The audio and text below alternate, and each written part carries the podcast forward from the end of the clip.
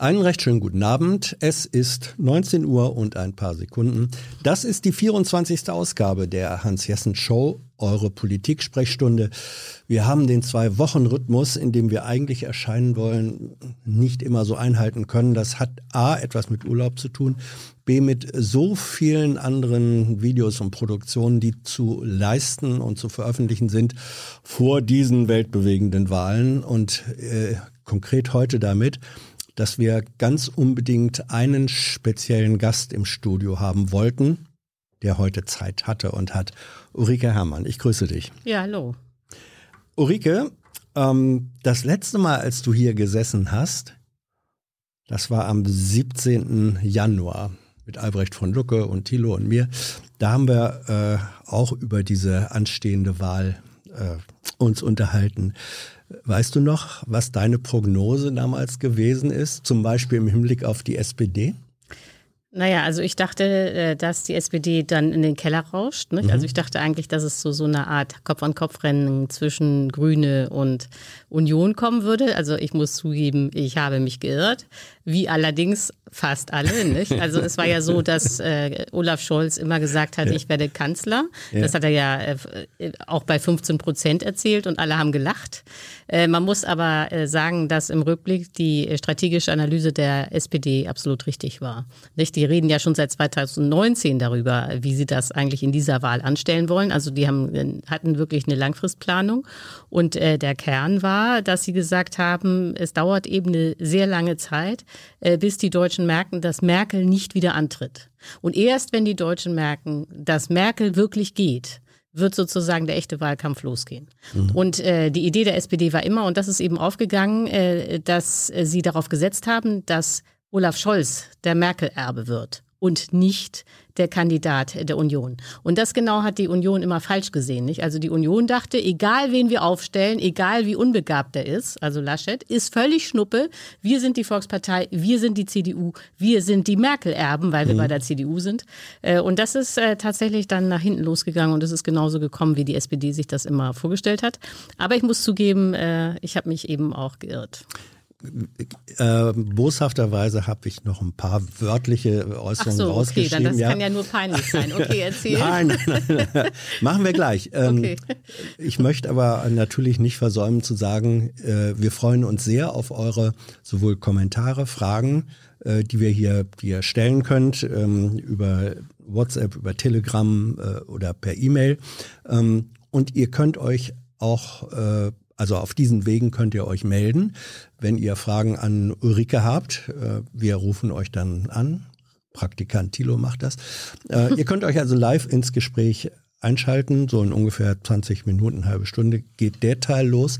Äh, überlegt euch schon, ihr seid wirklich herzlich willkommen. Und im Live-Chat könnt ihr natürlich auch Fragen ab sofort stellen, die wir versuchen einzubauen. So Ulrike Herrmann, für die zwei oder drei, die jetzt nicht ganz wissen, wer sie ist, ähm, eine außerordentlich geschätzte Kollegin von der Taz. Ja, danke.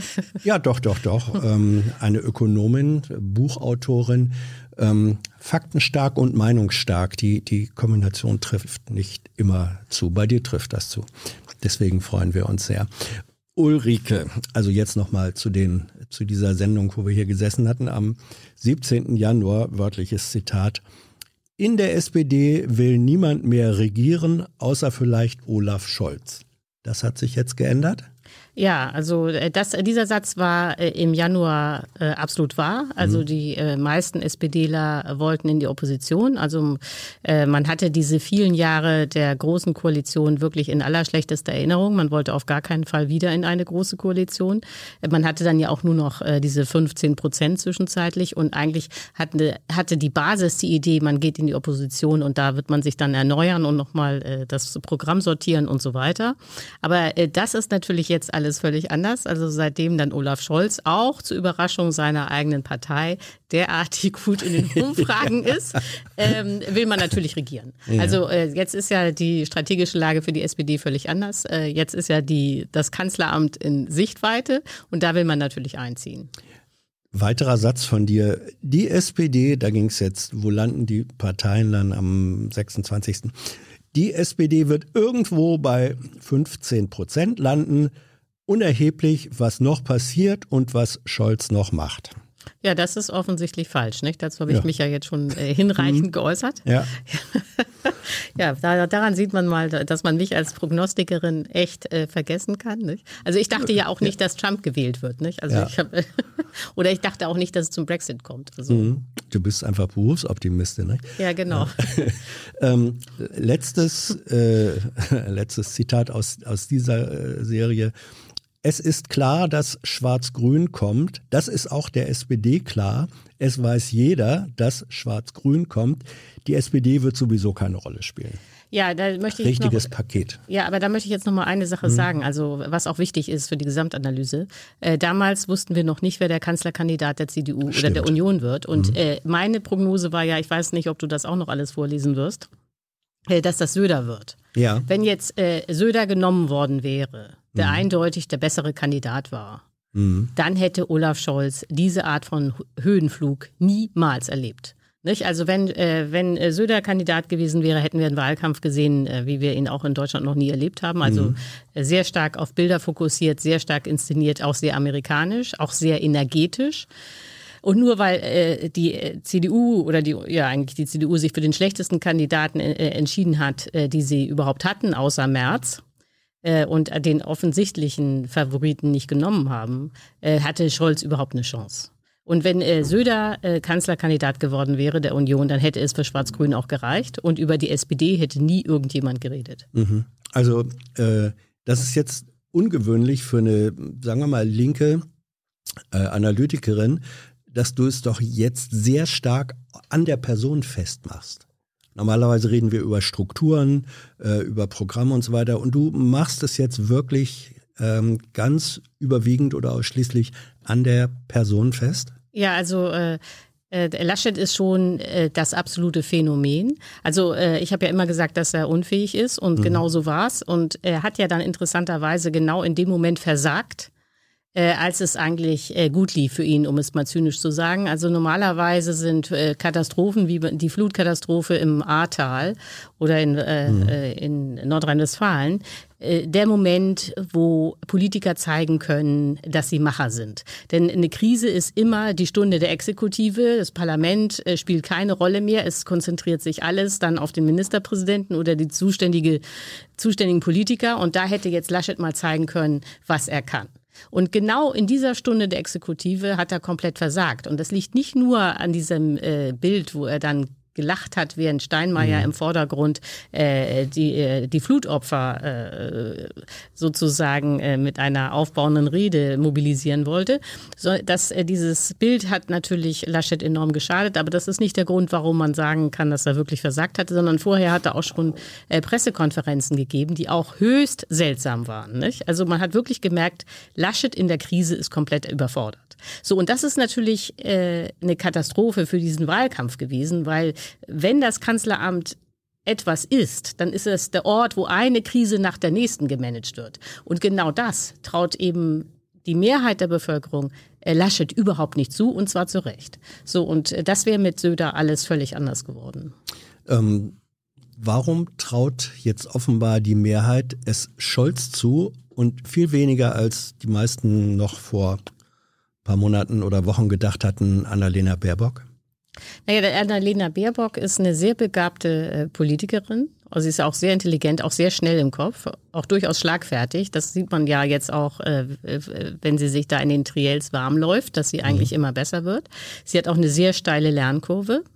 Aber das Problem von Annalena Baerbock ist, und das haben die Grünen unterschätzt, äh, würde ich auch im Rückblick sagen, äh, sie hat überhaupt gar keine Exekutiverfahrung. Also mhm. sie hatte noch nicht mal ein Ministeramt. Nicht? Und die Idee war ja, wir sind locker flockig. Äh, wir haben zwar noch nie, äh, also Annalena Baerbock hat noch nie regiert, macht aber nichts. Sie wird trotzdem eine Superkanzlerin.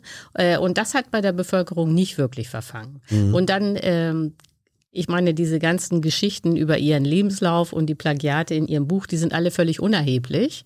Also, aber die trafen auf so eine Stimmung, okay, Erfahrung hat sie sowieso nicht. Äh, sie wirkt immer so übereifrig, so streberhaft und klar, mhm. dass die jetzt auch noch ihren Lebenslauf ähm, geschönt hat. Nicht? Also da passten sozusagen das öffentliche Bild und dann die Vorwürfe passten irgendwie zusammen und das hat dann ähm, ihren äh, Ruf zu, zumindest ein wenig beschädigt. Ich glaube, dass sie inzwischen wieder aufholt in der öffentlichen Wahrnehmung.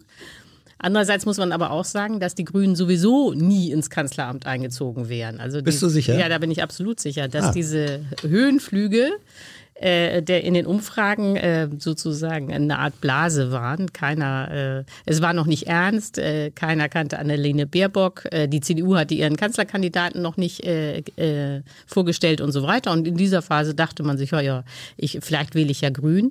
Aber in Wahrheit ist es so, dass die Deutschen äh, eigentlich gar nicht bereit sind für einen grünen äh, Kanzler oder eine grüne Kanzlerin und auch ähm, Habeck hätte immer Kampagnen erlebt. Also angenommen, der wäre Kanzlerkandidat mhm. gewesen, dann hätte man gesagt, er ist nicht faktensicher, der erzählt komische Sachen, wenn er in die Ukraine reist. Also äh, genau deswegen haben sich die Grünen ja gegen Habeck entschieden, mhm. weil sie Angst hatten, dass er nicht faktensicher ist. Hey Leute, hier sind Thilo und Tyler. Junge Naiv gibt es ja nur durch eure Unterstützung. Hier gibt es keine Werbung, außer für uns selbst. Das sagst du jetzt auch schon ein paar Jahre, ne? Ja. Aber man muss ja Aber mal wieder darauf halt, hinweisen. Ne? Stimmt halt. Ne?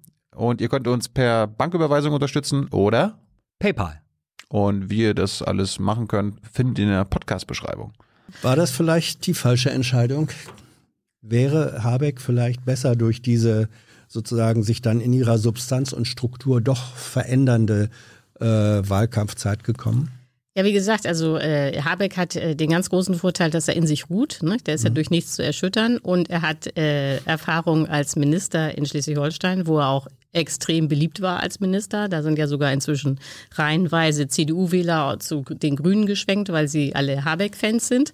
Also insofern hat Habeck Vorteile. Aber wie gesagt, auch wenn Habeck ähm, äh, der Kanzlerkandidat gewesen wäre, hätte es Attacken gegen die Grünen gegeben. Also es hätte Kampagnen gegeben äh, und auch Habeck hätte Prozente verloren.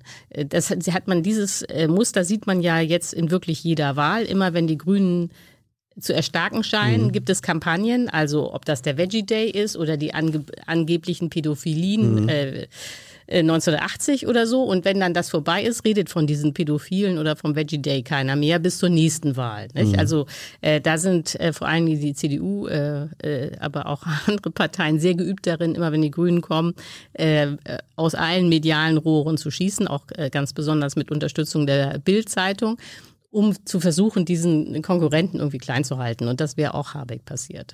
Du bist ja grünes Parteimitglied. Ja, das, das muss man vielleicht noch zusätzlich erwähnen, damit ja, ja, ganz offen mit ja, ganz offenen Karten gespielt wird. Ja, ähm, wie du das sagst, und die Einschätzung wird ja von vielen geteilt, ähm, dass das den Grünen immer wieder passiert. Das war äh, 2013 so, 2017 so.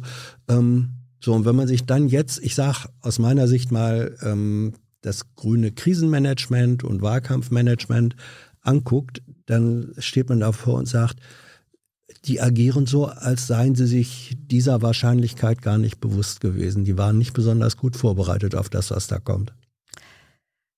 Ja, das stimmt. Auf der anderen Seite glaube ich, äh, dass man sich darauf auch nicht vorbereiten kann. Hm. Also wirklich? Ja, im Rückblick, ja, also im Rückblick ist man ja immer schlauer, nicht? Und nochmal wird man äh, äh, keinen Lebenslauf ungeprüft lassen. Äh, und äh, beim nächsten Mal wird kein Buch erscheinen oder wenn ein Buch erscheint, dann mit äh, 1000 Fußnoten, nicht? Aber dann wird es eine andere Kampagne geben. Also es ist ja nicht so, dass die mhm. Kampagnen immer wieder in die gleiche Kerbe hauen, dann könnte man sich darauf äh, vorbereiten, sondern irgendwas ist immer. Also diese Idee, glaube ich, dass es eine perfekte Kampagne geben kann, in der es absolut keinen Fehler gibt äh, die ist eben, glaube ich, falsch. Und stattdessen muss man sehen, ähm, die Grünen haben jetzt äh, ja, nach den neuesten Umfragen irgendwie 16 bis 17 Prozent und das ist ungefähr doppelt so viel wie, beim letzten Mal. Also vor lau äh, lauter Kanzlerträumen äh, bei einigen vergisst man äh, ganz und gar, wie enorm der Erfolg eigentlich ist. Nicht? Denn keine andere Partei hat äh, ihren äh, Wähleranhang sozusagen in vier Jahren dann schon mal verdoppelt. Das ist eigentlich ja, sensationell. Wenn man von da unten kommt, ist das auch einfacher. ähm, ja gut, das stimmt. äh, Fuel fragt, ähm, wie ja. nimmst du als Frau den Wahlkampf wahr, vor allem in Bezug darauf, wie mit Annalena Baerbock als Frau umgegangen wird? Also eigentlich äh, würde ich jetzt mal sagen, dass der Umgang relativ fair ist. Hm. Äh, aber man sieht natürlich ganz klar, äh, dass äh, Rollenklischees eine enorme Rolle sp äh, spielen. Also zum mhm. Beispiel, äh, jetzt gab es ja das Triell am Sonntag und da würde ich jetzt äh, schon mal sagen, dass äh, äh, Annalena Baerbock extrem faktensicher war und auch am konkretesten, was sie eigentlich machen will, während Laschet hat nur gelabert und Unsinn erzählt und äh, Scholz hat natürlich sozusagen seine Erfahrung als Minister ab ausgespielt, aber Baerbock war eigentlich am konkretesten. Was passiert? In den Umfragen sagen hinterher äh, die äh, Zuschauer, äh, dass Baerbock am sympathischsten war. Mhm. Aber eigentlich hätte sie ja nur moderiert und die Männer seien die Kompetenten. Mhm. So, und da kann man einfach sagen, objektiv, äh, das ist eine völlig falsche Beschreibung dessen, was da passiert ist. Aber das, da sieht man, dass äh, aus der Sicht vieler Zuschauer es offenbar undenkbar ist, dass eine junge Frau kompetent sein kann. Nicht? Äh, das wird nur den Männern zugetraut. Und je älter, desto besser. Um, ich mache mal einen Disclaimer.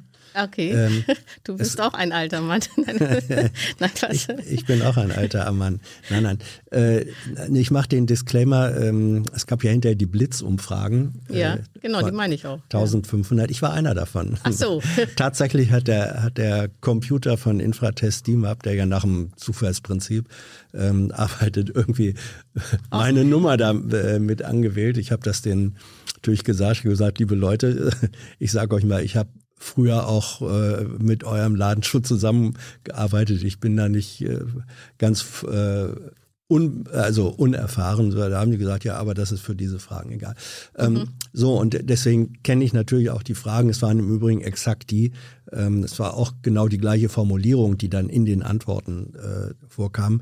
Manchmal ist ja die Vermutung da, uh, die fragen ganz anders um diese mhm. Antworten. Nein, also die gestellte Frage und die veröffentlichte Frage, die waren dann schon äh, identisch. Das Ergebnis, muss ich sagen, hat mich dann aber auch überrascht, dass in der Tat bei allem, was Kompetenz ist, wer hat gewonnen, wer war am überzeugendsten, ähm, immer Olaf Scholz vorn und dann bei der Frage, wer war am sympathischsten, auf einmal die nette Frau, Frau Baerbock, wie du es hm. beschreibst.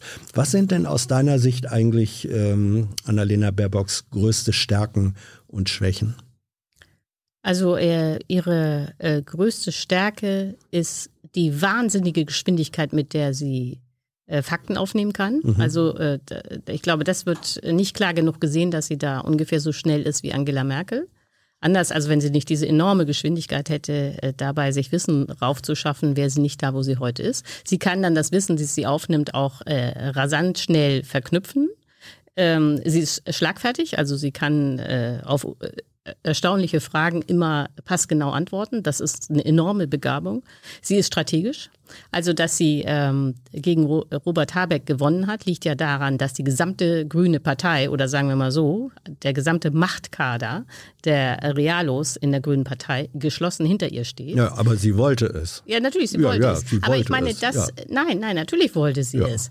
Der Punkt ist aber, äh, Bündnisse zu schmieden hm. und die eigene Partei hinter sich zu bringen, das ist eine Begabung, die ein erfolgreicher Politiker unbedingt braucht. Nicht? Und das kann sie. Also sie ist äh, ja innerhalb des innerhalb des geschlossenen Systems äh, Partei ja, genau. hat sie sich in diesen paar Jahren, so lange ist sie ja noch gar nicht in der Bundespolitik, relativ schnell durchgesetzt.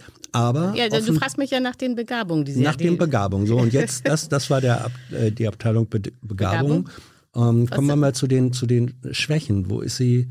Äh, ist es möglicherweise eine Schwäche, wäre jetzt eine These von mir, dass sie das, was sie innerhalb der geschlossenen Organisation, so eine Partei ist ja ein Kosmos für sich selbst. Ja. Parteien, jeder Parteitag ist sozusagen ein Globus dieser Partei. Unglaublich.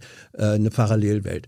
Ähm, möglicherweise kann sie das aber nicht äh, über diesen Kosmos hinaus so gut kommunizieren. Kann das sein? Äh, nein, also ich glaube, dass sie auch sehr gut kommunizieren kann. Also das Phänomen ist ja, dass die Mehrheit der Wirtschaftsbosse sagt, dass sie möchten, dass die Grünen eine zentrale Rolle mhm. äh, in der nächsten Regierung spielen. Und das liegt daran, dass Annalena Baerbock, die dieses Feld auch beackert hat, äh, mit all diesen Bossen die ganze Zeit äh, kommuniziert hat. Also äh, die Grünen haben äh, sozusagen die letzten vier Jahre strategisch genutzt, die Wirtschaft auf ihre Seite zu ziehen. Das ist etwas, was Laschet jetzt auch merkt, dass das alles überhaupt nicht ankommt bei der Wirtschaft, dass er immer erzählt, ja, und dann lassen wir die mal machen und dann warten wir mal. Nicht? Die, das will die Mhm. Wirtschaft gar nicht. Die wollen Vorgaben, die wollen Ziele, die wollen Investitionspläne, die wollen sozusagen äh, einen Weg in die Zukunft. Und das hat Annalena Baerbock dann alles mit denen auch immer besprochen.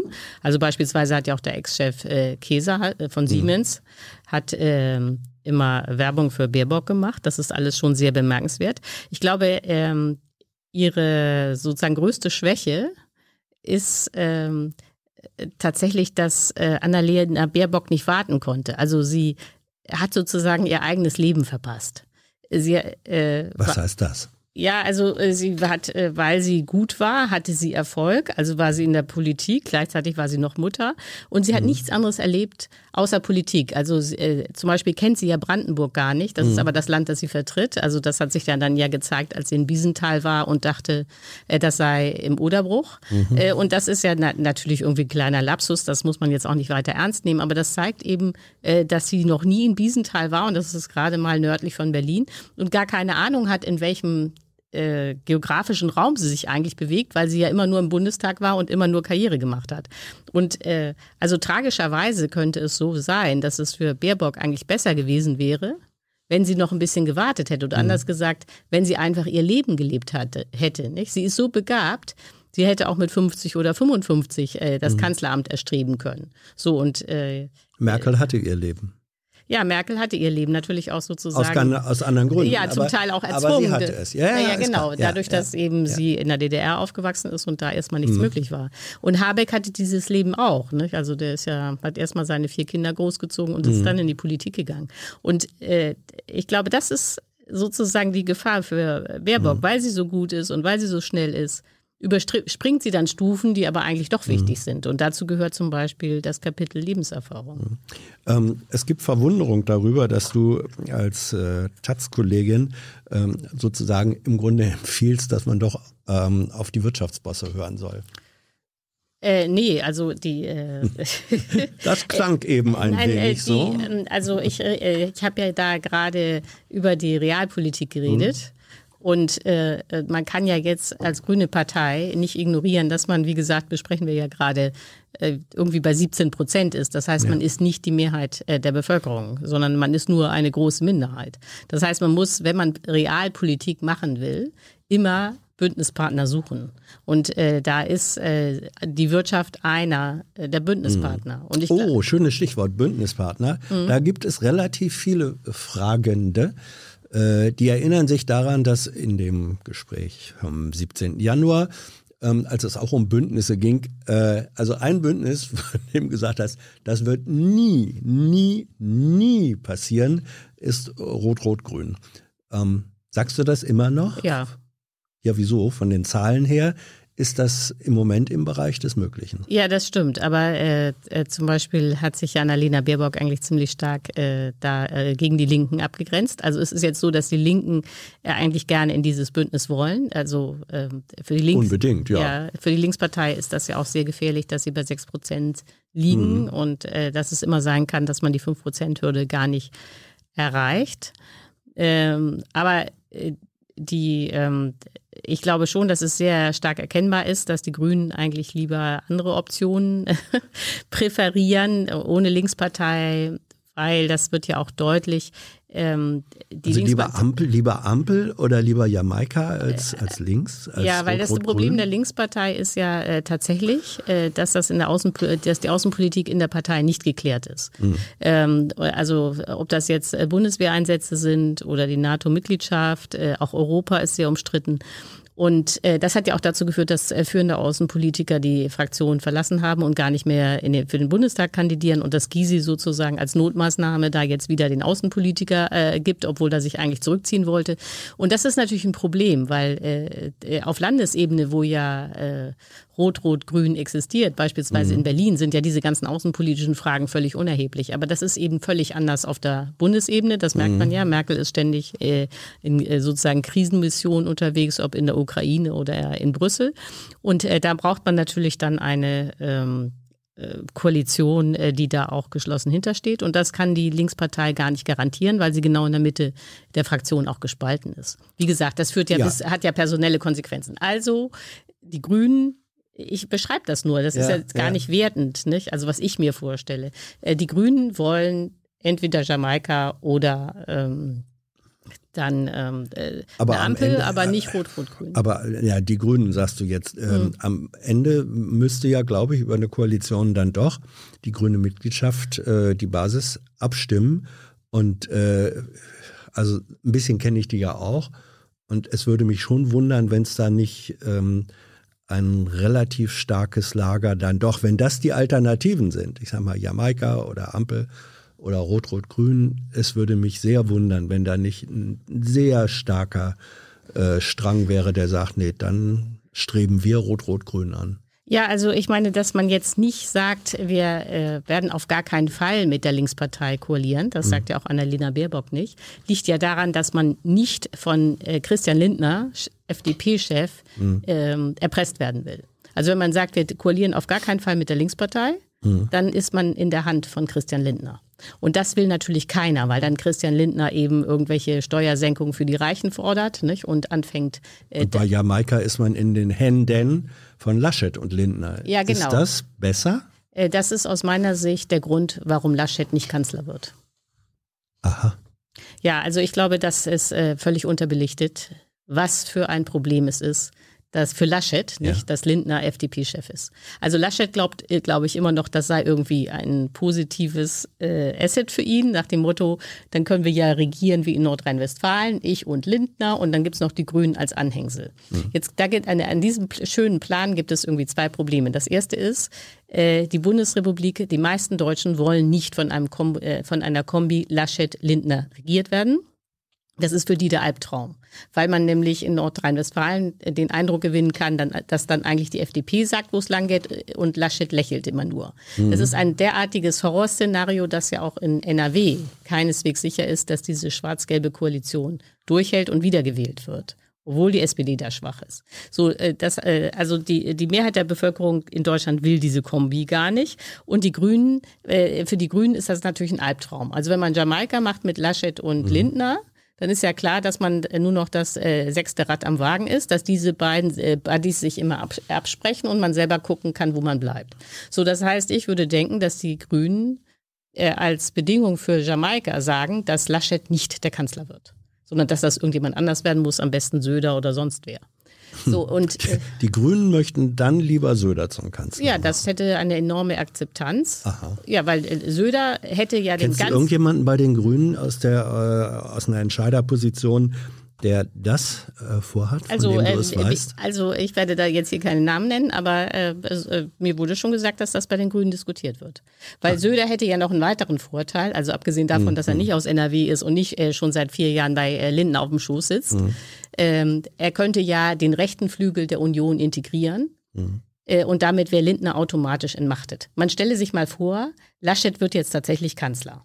Äh, Und dann immer, wenn Laschet versucht, auf die Grünen zuzugehen, wird der rechte Flügel der CDU sagen, nein, und jetzt verrät er schon wieder das konservative Erbe der CDU und wo bleibt Merz und so weiter. Das wird extrem schwierig. Wenn Söder da äh, Kanzler wäre, würde der äh, konservative Flügel immer schweigen nach dem Motto, unser Mann ist ja endlich da, wo er sein soll. Hier ist ein Macho an der Spitze äh, alles ist gekommen, wie wir es schon immer haben wollten. So, und dann könnte eigentlich Söder, gerade weil er bei den Konservativen als konservativ durchgeht, den Grünen äh, mehr Zugeständnisse machen, als das Laschet jemals machen könnte.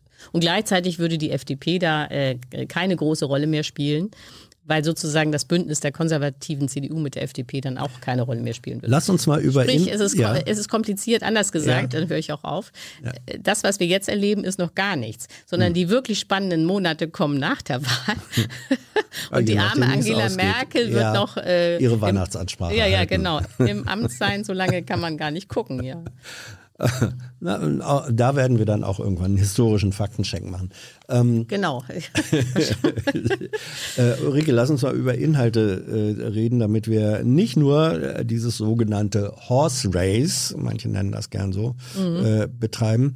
Ähm, das DIW hat, glaube ich, letzte Woche festgestellt, dass eigentlich keine Partei äh, ein Programm, ein realistisches, durchsetzbares, ausformuliertes Programm hat, wie das 1,5 Grad Ziel äh, noch zu erreichen ist. Du hast eben gesagt in Bezug auf Rot-Rot-Grün, die Linke äh, sei außenpolitisch sozusagen nicht handlungsfähig. In ihrem Sofortprogramm haben sie aber genau zu dem Punkt sich sehr eindeutig bekannt. Äh, sie haben gesagt, A, Orientierung am 1,5 Grad Ziel als Sofortprogramm ähm, und B dann auch früherer Ausstieg äh, generell aus den fossilen Energieträgern und speziell äh, aus der Kohle. Ähm, das wäre doch aber ein Ansatzpunkt für diese dringlichste Frage. Ja, das, also das stimmt. Also die Linkspartei hat ein sehr äh, seriöses äh, Klimaschutzprogramm. Das äh, gilt übrigens aber auch äh, für die Grünen. Mhm. Ähm, das gilt nicht mehr für die SPD und für die CDU, weil äh, die SPD will ja irgendwie eine schwarze Null und gleichzeitig ganz viel in Klima investieren. Wie das gehen soll, äh, steht in dem Programm nicht drin. Mhm. Und bei der CDU ist es natürlich sowieso ganz äh, abwegig. Nicht? Da will man immer warten, dass irgendjemand investiert und die schwarze Null will man natürlich auch halten. Äh, das klappt nicht. Also wenn man Klimaschutz machen will, dann muss man äh, investieren, auch als Staat. Das heißt, man muss Schulden machen. Und das wird bei den äh, Linken und auch bei den Grünen eigentlich genau erklärt. So, jetzt ist es aber trotzdem so, dass wenn man das äh, 5 Grad, äh, 1,5 ja, 5 Grad, ja, ja, ja. ja. endlich genau, spricht jemand aus. 5 Grad erreichen wir, genau. Das, das schaffen ist, wir, die, das ist wahrscheinlich das, was am Ende dabei rauskommt. ähm, ja, aber wenn man das 1,5 Grad Ziel erreichen will, äh, dann müsste man auch radikaler sein als die Grünen und die Linkspartei, weil äh, beide Parteien ja immer noch von der Illusion ausgehen, dass es sowas gibt wie grünes Wachstum. Also alle Parteien in Deutschland von links bis zur CSU denken letztlich, aber natürlich mhm. in unterschiedlichen Schattierungen, dass man den äh, Klimawandel oder die Klimakrise irgendwie technisch lösen kann. Und das ist aus meiner Sicht eine Illusion. Und ähm, insofern äh, unterscheiden sich die Partei, äh, Parteien schon sehr stark darin, wie sehr, wie, wie, ernst sie die Klimakrise nehmen und wie äh, weit sie bei den ersten Schritten gehen. Und das ist ja schon mal wichtig, nicht? Man muss ja äh, vernünftig anfangen. Aber wenn man jetzt bis 2045 denkt, mhm. dann ist klar, dass keiner da das 1,5 Grad Ziel erreicht. Ich möchte hier noch eine Frage von Impossible Physics einbringen. Mhm, toller Name. Hm? Ja, heißt auch so im wirklichen Leben, glaube ich. Ähm, wie kommen linke Parteien aus dem Dilemma raus, dass Umverteilung äh, zu mehr Konsum und dadurch dann auch zu mehr Umweltzerstörung führt? Ja, die Frage ist absolut äh, richtig und zielt ins Zentrum äh, des Problems. Also ist natürlich ganz klar, äh, Klimaschutz muss sozial gerecht sein. Nicht? Also wenn mhm. das so läuft, dass am Ende nur noch die Reichen fliegen können, dann äh, wäre das äh, äh, extrem unfair und würde in einer Demokratie auch überhaupt nicht akzeptiert. Aber diese soziale Gerechtigkeit kann nicht so laufen, dass alle mehr haben und mehr konsumieren. Das ist ja diese Idee des grünen Wachstums und man löst das alles technisch. Wenn man jetzt sagt, wie ich, die Ökoenergie wird gar nicht reichen, um äh, sozusagen die Wirtschaft aufrechtzuerhalten, wie sie heute ist. Wir müssen grünes Schrumpfen haben. Mhm. Das heißt jetzt nicht, dass man in der Steinzeit landet, aber es geht um Schrumpfen, nicht um Wachstum. Äh, dann bleibt nur eins. Das kann man jetzt ewig lange erzählen, aber das mache ich hier mal kürzer. Man muss rationieren. Das heißt, jeder kriegt das Gleiche. Nicht? Soziale Gerechtigkeit, um jetzt mal beim Fliegen äh, zu bleiben, wäre rein hypothetisch, nicht? Jeder hat einen Flug alle drei Jahre. Egal, was er verdient. Also das ist das dann die Quadratur der Verbotspartei. Ja, ja, das Und äh, die ist in Deutschland, glaube ich, nicht direkt mehrheitsfähig, wenn du mit einer solchen Programmatik kommst. Wer, äh, äh welche Regierungskoalition könnte das denn dann überhaupt machen? Oder bist du jetzt in deinem äh, persönlichen Ulrike Hermann Utopia angekommen? Ja, also ich glaube, man muss jetzt, in, äh, wenn man das von außen anguckt, hm. muss man zwar äh, zwei Ebenen immer trennen. Das eine ist die analytische Ebene. Hm. Was müsste man eigentlich machen? Die zweite Ebene ist, was lässt sich politisch durchsetzen? So Impossible Physics hatte ja jetzt hm. eine analytische Frage gestellt, nämlich ja. wie kann man Klimaschutz und soziale Gerechtigkeit verbinden? Dann sage ich, es geht um grünes Schrumpfen und man muss rationieren. Wenn man das nicht macht, kommt man nicht beim 1,5 Grad Ziel raus. Ja, aber so, jetzt sagst du völlig ja. zu Recht, dafür gibt es keine Mehrheiten. Ja. Genau. Auch innerhalb der Grünen nicht. Auch innerhalb der Grünen nicht. Es gibt gar keine Mehrheiten ja. dafür. Also was passiert? Die Parteien äh, haben alle das Ziel, klimaneutral zu sein. Sagen ne? Sie. Sagen Sie. Nee, das steht als Ziel drin. Ja, steht Und die drin. äh, bei jedem. Schreiben Sie. Genau. Und die Maßnahmen reichen nicht. Hm. Weil es eben für die nötigen Maßnahmen keine Mehrheiten gibt. So einfach ist das. Das heißt, äh, wenn, im Augenblick ist ganz klar, dass Deutschland zusammen mit dem Rest der Welt äh, die Klimaziele grandios verfehlen wird. Äh, also es gibt ja auch schon Berechnungen, wie stark die Erwärmung mhm. sein wird, wenn man so weitermacht wie bisher. Das Mindeste ist plus drei Grad, aber es können auch plus fünf Grad werden, weiß ja keiner genau. Das heißt, wir steuern in die Katastrophe. Trotz dieser ganzen Parteiprogramme. Titanic, das, Eisberg. Genau. Und nun? Ja, ich meine, auf der analytischen Ebene ist klar, es geht um grünes Schrumpfen, es geht um Rationierung. Auf der politischen Ebene ist es klar, dafür gibt es keine Mehrheiten. Also äh, äh, marschieren wir weiter Richtung Katastrophe. Was soll ich denn dazu noch sagen? Naja, ähm, äh, man kann den Eindruck haben, wäre jetzt meine These, dass der wundersame Wiederaufstieg der SPD bzw. Äh, der Olaf Scholz Partei, ähm, OSPD, warum nicht, äh, also der OSPD, auch damit zu tun hat, nicht nur, weil Laschet so schwach und, und Söder es nicht geworden ist, sondern weil Scholz den Eindruck vermittelt, ja, liebe Leute, es ist schon klar, dass wir was ändern müssen und ich verspreche euch aber, das wird so ähm, glimpflich und sozialverträglich für euch wie nur möglich. Das ist ein bisschen, wasch mir, ich wasche euch den Pelz, aber mach euch nicht nass. Ähm, Teilst du diese Einschätzung, dass das, dass das Scholz mit diesem Ansatz in der Wahrnehmung vieler Bürger punktet? Ja, das stimmt. Ja. Also äh, sozusagen zwischen äh, den Grünen, die äh, Klimaschutz wollen und das auch offensiv nach außen tragen, und Laschet, der immer nur erzählt, wir warten mal ab, mhm. ist er sozusagen die Mittelpartei, die Moderation und damit kommt er durch, ja. Ähm, was resultiert jetzt für dich daraus für Regierungsbildung? Also wenn wir diese verschiedenen Szenarien haben, für mich klingst du jetzt ein bisschen so, als wenn du sagen würdest, in Anbetracht der Realitäten fände ich Ulrike Herrmann dann doch die Ampel das äh, am wenigsten schädliche Modell. Naja, also ich glaube, das ähm, Hauptproblem ist ja in Deutschland, dass äh, eigentlich immer, wenn es wichtig wird, äh, regiert ja nicht nur der Bundestag mit dem Bundeskanzler, sondern gleichzeitig auch der Bundesrat und die Länder. Und äh, das heißt, Deutschland ist eine Konsensdemokratie. Also immer, wenn es wichtig wird, müssen alle zusammenwirken, Bundesrat und Bundestag. Und der, im Bundesrat äh, gibt es immer die Möglichkeit, äh, ein Veto auszusprechen. Also mhm. sagen wir, die Opposition hat da eigentlich fast immer die Mehrheit. So, und deswegen äh, ist es eigentlich, um es hart zu sagen, sowieso Schnuppe, wer der Kanzler in Deutschland ist, oh weil am Ende äh, wirken alle zusammen und es wird das umgesetzt, was die Mehrheit der Bevölkerung akzeptiert und mitmacht. Ja. Und äh, also natürlich gibt es äh, dann äh, begabtere Politiker und weniger begabte. Also Angela Merkel, das ist jetzt vielleicht auch komisch, wenn das eine Grüne sagt, war eine sehr begabte Politikerin. In ihrem Stil. Ja, in ihrem Stil. So, ne? Zu dem man aber auch sagen kann, 16 Jahre verpasste Chancen. Ja, aber das liegt ja daran, dass die äh, Bevölkerung auch gar nicht mitgezogen hätte. Nicht? Also ja, aber ist, ist es nicht Aufgabe von Politik, Führung so zu organisieren, dass Menschen dann auch, und sei es widerwillig, mitgehen? Und nee, mit das äh, sehe ich völlig hm. anders. Also in der ah. Demokratie ist tatsächlich der Souverän das Volk. Und ähm, und das ist ja eigentlich auch gut so. Und äh, Politiker, das ist aus meiner Sicht der totale Irrtum, die führen nicht, die folgen. Also äh, immer dann, wenn etwas mehrheitsfähig ist in der Bevölkerung, wird es auch von der Politik umgesetzt.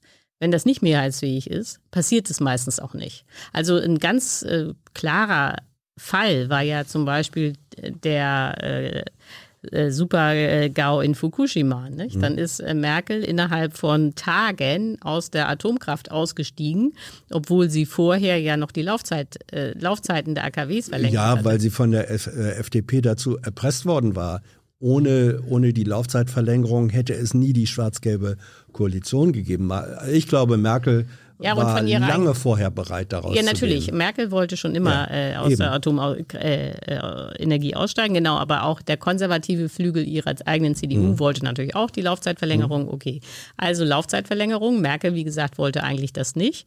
Aber das waren die Mehrheiten. So, dann kam Fukushima und dann gab es die Umfragen, äh, die klar gesagt haben, dass die Mehrheit der Bevölkerung äh, Atomenergie jetzt für wahlentscheidend hält. Mhm. Und gleichzeitig gab es äh, kurz darauf eine äh, Landtagswahl in Nordrhein-Westfalen. Und prompt ist äh, Merkel eben aus der Atomenergie ausgeschieden. Wenn jetzt äh, ausgestiegen, wenn jetzt äh, Umfragen zeigen würden, die Deutschen sind bereit für grünes Schrumpfen, nicht? Dann würden sich morgen alle Parteien. Wir hatten, wir hatten die Flutkatastrophe äh, im Ahrtal. Ja, aber das äh, Thema, äh, das Problem ist, äh, das ist sehr, sehr teuer, 30 Milliarden. Aber nicht jeder lebt am Fluss. So, äh, die meisten Deutschen wissen ganz genau, das ist äh, natürlich bedrohlich, dass der Starkregen zunimmt. Aber ich selber mhm. persönlich werde wahrscheinlich gar nicht getroffen. So, und dann wird die Schulter gezuckt und wieder in den SUV gestiegen, nicht? Und ähm, du glaubst nicht oder siehst es nicht so, mh, hm, dass äh, Politik, ich sage jetzt mal vor allem progressive Politik, ähm, eben progressiv die Dinge vorantreiben muss, ähm, auch Dinge vorbereiten und andeuten muss, sodass dann, wenn ähm, der historische Moment da ist, man das, was man schon lange für nötig hält, dann auch durchsetzen kann? Also naja, Politik also, kann doch nicht nur kann doch nicht nur hinterherlaufen und sagen, jetzt gucken wir mal, wozu das Volk bereit ist und dann da, da bist du jetzt, glaube ich, sogar Merkelscher als Merkel selbst. Ja, also man kann natürlich Programme schreiben, aber äh, durchgesetzt wird es am Ende dann, wenn die Mehrheit zustimmt. Weil, wie gesagt, Bundesrat und Bundestag müssen immer bei allem, was wichtig ist, zusammenwirken. Ja, aber die Mehrheit, auch, auch äh, Bewusstseinsbildung in der Mehrheit, ist ja nicht nur etwas, was in, in einzelnen Köpfen vor sich hin gärt, sondern man reagiert, äh, ähm, man reagiert auf das, was von anderen gesagt, analysiert, vorgeschlagen wird. Das ist doch Aufgabe von Politik, sozusagen diese Analysen, diese Vorschläge, den Weitblick, die Konsequenzen im Zusammenhang mit Wissenschaft zu liefern. Ja, okay, aber wenn, äh, äh also wie gesagt, meine Analyse ergibt, äh, angesagt wäre grünes Schrumpfen. Ja. Sagst du, will keiner. Genau, ja. also steht es in keinem Wahlprogramm. Fertig. Hm. Also. äh, das ist dramatisch, was du sagst. Ismail äh, fragt, warum schließt Scholz Rot-Rot-Grün noch nicht aus? Dann hätte die Union doch weniger Wahlkampffutter. Nee, äh, ja, aber das Problem ist, äh, äh das stimmt, da ist Ismail recht, aber wenn man jetzt äh, sagt, Rot-Rot-Grün kommt auf keinen Fall, dann mhm. ist man erpressbar durch Lindner. Weil wenn es Rot-Rot-Grün auf keinen Fall gibt als äh, Option, mhm dann ist ja klar, es gibt nur noch äh, die Ampel, mhm. da ist Lindner drin. Es gibt äh, Jamaika, da ist Lindner auch drin. Oder es gibt ähm, Schwarz-Rot-FDP, diese Deutschland-Kombination mhm. oder Belgien, wie sie heißt, da ist Lindner auch drin. So, und äh, das heißt, wenn man nicht von der FDP abhängig sein will und nicht durch Christian Lindner erpresst werden will und sein absolut radikales, reichen Begünstigungsprogramm dann darf man auf gar keinen Fall die Koalition mit den Linken ausschließen. Ja. So, das ist ganz einfach. Also sozusagen die Koalition mit den Linken als Option benennen und sie in Wahrheit überhaupt nicht wollen. Genau. Das ist Scholz. Äh, das sind auch, äh, ist auch Annalena Baerbock. Ja? Äh, setz nun mal deine Kopfhörer okay. auf. Wir haben, glaube ich, einen Anrufer dann in der Leitung. Du hörst? Hallo? Hier sind Ulrike Hallo. und Hans. Wer ist da? Hier ist der Marc. Hallo Marc. Schieß los. Ja, ähm, ich muss erstmal vorne wegschießen. Also Ulrike, du bist für mich und auch für einen sehr guten Freund für mich eine absolute Heldin. Oh, das höre ich gerne. ja, wir, wir sind wirklich total begeistert. Wir haben beide das Buch gelesen und ähm, welches denn? Ich, das muss ich jetzt für einen Werbeblock nutzen. also ich habe ähm, den kein Kapitalismus ist auch keine Lösung und dann natürlich äh, das, was danach kam, was wir von Marx, Keynes und Smith lernen können. Okay. Und ähm, was was mir halt jetzt so, was, was mich so ein bisschen umtreibt, ich habe VWL studiert mhm. im, im Bachelor und habe das jetzt dieses Jahr beendet. Und ich hatte auch lustigerweise, manche Leute kennen ihn, ähm, Unterricht beim Professor Haukauf. Und ähm, der war wirklich total beliebt auch und hat aber auch seine neoliberalen Perspektiven super subtil nur untergebracht. Also es, man hat das gar nicht so gemerkt. Mhm. Und jetzt, wo ich aber das Buch gelesen habe oder beide Bücher, mhm. ich wirklich, hätte ich das am Anfang meines Studiums gelesen, hätte ich es abgebrochen. Weil mhm. das so entfernt von, von der, von der Realität einfach ist. Also ich habe mhm. das, ich habe das so angenommen, obwohl ich eigentlich gedacht hatte, ähm, kritisch zu sein. Und ähm, meine Frage wäre halt jetzt, auch jetzt im Bundestagswahlkampf werden eben diese ganzen ja, uralt ökonomischen Weisheiten nach wie vor so bedient, das wird nicht hinterfragt, schwarze Null und so weiter. Und ähm, ich verstehe es nicht. Also auch jetzt Hans-Werner Sinn wieder mit der Inflation. Mhm. Ich kann es mir nicht erklären. Wie, wie kommt das, dass der ökonomische Diskurs so fehlgeleitet wird? Also es gibt äh, dazu ähm, ganz, ganz viele Erklärungen, deswegen musste ich ja auch zwei Bücher schreiben. Aber äh, ich glaube, der simpelste Grund ist, und der ist natürlich schon ganz schlimm, ist, äh, dass die Menschen den Staat immer mit äh, dem Haushalt, äh, dem Privathaushalt vergleichen. Also das ist der berühmte Satz von der schwäbischen Hausfrau. Mhm. Nicht? Also es fängt schon damit an, äh, dass die Leute denken, ja, also ich darf keine Schulden machen und wenn ich Schulden mache, dann muss ich sie zurückzahlen. Und dann fragen sich die Leute, ja, wieso darf der Staat denn Schulden machen und wieso zahlt der die Schulden nicht zurück? Nicht? Und äh, mhm. da wird gar nicht gesehen, dass der Staat das Gegenüber der normalen Wirtschaft ist und dass der Staat eben nicht die schwäbische Hausfrau ist. Das können sich viele Leute äh, bereits nicht vorstellen. Und äh, die neoliberale Theorie oder wie sie bei den Ökonomen heißt, die Neoklassik, hat äh, den unschlagbaren Vorteil, äh, dass sie immer äh, beim Individuum anfängt. Genau deswegen ist sie auch immer falsch. Aber äh, mhm. diese, ja, weil diese, also auf äh, ökonomisch diese Mikrofundierung, nicht, ist einfach der totale Wahnsinn. Aber das entspricht äh, den äh, unmittelbaren Intuitionen äh, der äh, meisten äh, Bürger. Nicht?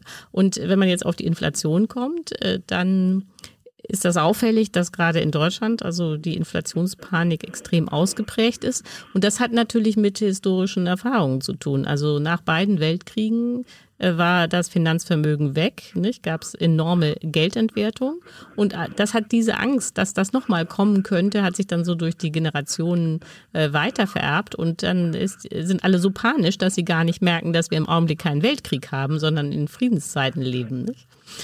Ja, und hm. dagegen kommt man äh, sehr schwer an. Also ja.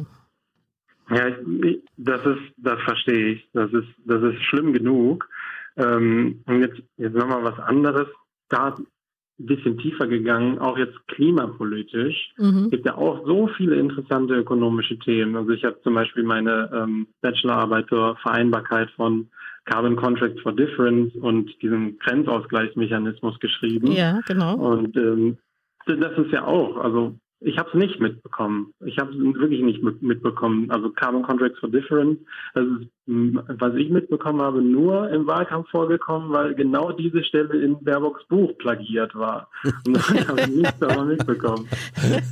Der Nutzen des Plagiats. Ähm, ja? Nee, nee, ich, äh, das war eine Feststellung. Ja. Kann ich hm. nur unterstreichen, ja. ja. Ähm, Marc, ich, hab, äh, ich möchte dich mal fragen, wenn du sozusagen auch durch die Lektüre zu einem, sagen wir mal, kritischeren äh, Ökonomen äh, geworden bist, äh, sprichst du darüber mit, mit anderen, mit Kommilitonen oder Ex-Kommilitonen oder mit Kollegen, ähm, die vielleicht noch auf der neoklassischen Schiene unterwegs bist? Hältst du denen da etwas entgegen? Ähm, und was passiert dann, wenn du es tust? Ja, das ist eine gute Frage. Also ich versuche das auf jeden Fall. Problematisch ist, glaube ich, in vielen Bachelorstudiengängen im Bereich Wirtschaft, dass, dass viele gar nicht aus Interesse studieren, sondern viele wollen eigentlich BWL, sind mhm. aber vom NC nicht reingekommen und studieren dann VWL und ähm, die hinterfragen dann sowieso gar nichts. Die wollen dann halt ihren Abschluss und ähm, kritische Diskussionen davon habe ich eigentlich wenig gehabt. Und ich habe deswegen auch jetzt, ich mache jetzt meinen Master und studiere jetzt Transformationswissenschaften, wenn man das so nennen möchte. Wo denn? Ähm, An welcher Uni? Das ist so ein ähm, Erasmus Mundus, heißt mhm. das. Also da ist man in, ich bin jetzt gerade auch zur Zeit in Lissabon. Ach so, ähm, aus Lissabon. In, ja, ist man in vier verschiedenen Ländern. Wir sind jetzt in Lissabon, dann jetzt nach Irland, Polen und am Ende nach Österreich und ja, es heißt halt Transition, Innovation und Sustainability Environment. Das kann ich jedem empfehlen, äh, der zuschaut, der Masterplatz sucht, war bei diesem Erasmus Mundus Programm nachzuschauen. Die sind wirklich super. Mhm. Ja, ich bin total neidisch. Jetzt möchte am liebsten würde ich auch sofort wieder studieren, ja. Okay, also bist in ja. Lissabon und aber eigentlich wolltest du ja noch erzählen, äh, wie es weiter, äh, wie das ist, wenn du mit deinen Kommilitonen redest, ne? Ja, also hier in meinem Programm jetzt, wir sind da deutlich offener. Wir gehen da auch, glaube ich, mit einer deutlich humanistischeren Perspektive ran. Ähm, in Düsseldorf war das nicht so. Also ich habe in Düsseldorf halt meinen Bachelor gemacht und das war also teilweise auch wirklich abstrus. Also ich hatte da auch mindestens zwei Leute, die wirklich von nicht mal von dieser Neoklassik so eingenommen waren, sondern die gingen dann die ganz extreme Schiene und haben dann äh, von österreichischer Schule gelabert. Mhm, und Hayek, ähm, genau. Hayek ist ja der Beste und Mises und mhm. äh, ach ja, übrigens, Ausländer sind auch irgendwie schlecht. Das schwang da auch immer mit. Also es ist mhm. wirklich ganz merkwürdig. Und ähm, ja, mich wundert auch, dass, dass dieses Libertäre, also dieses wirklich Hardcore-Extreme, alles dem Markt, so ein bisschen Friedrich Merz-Style, mhm. dass das auch so stark in der CDU ist. Also es ist ja, das muss ja nicht gleich sein. Ne? Also in deinem Buch, Ulrike, hast ja auch geschrieben, dass Keynes, Keynes war ja kein Linker. Nee, ne? war ein konservativ, ja, ja.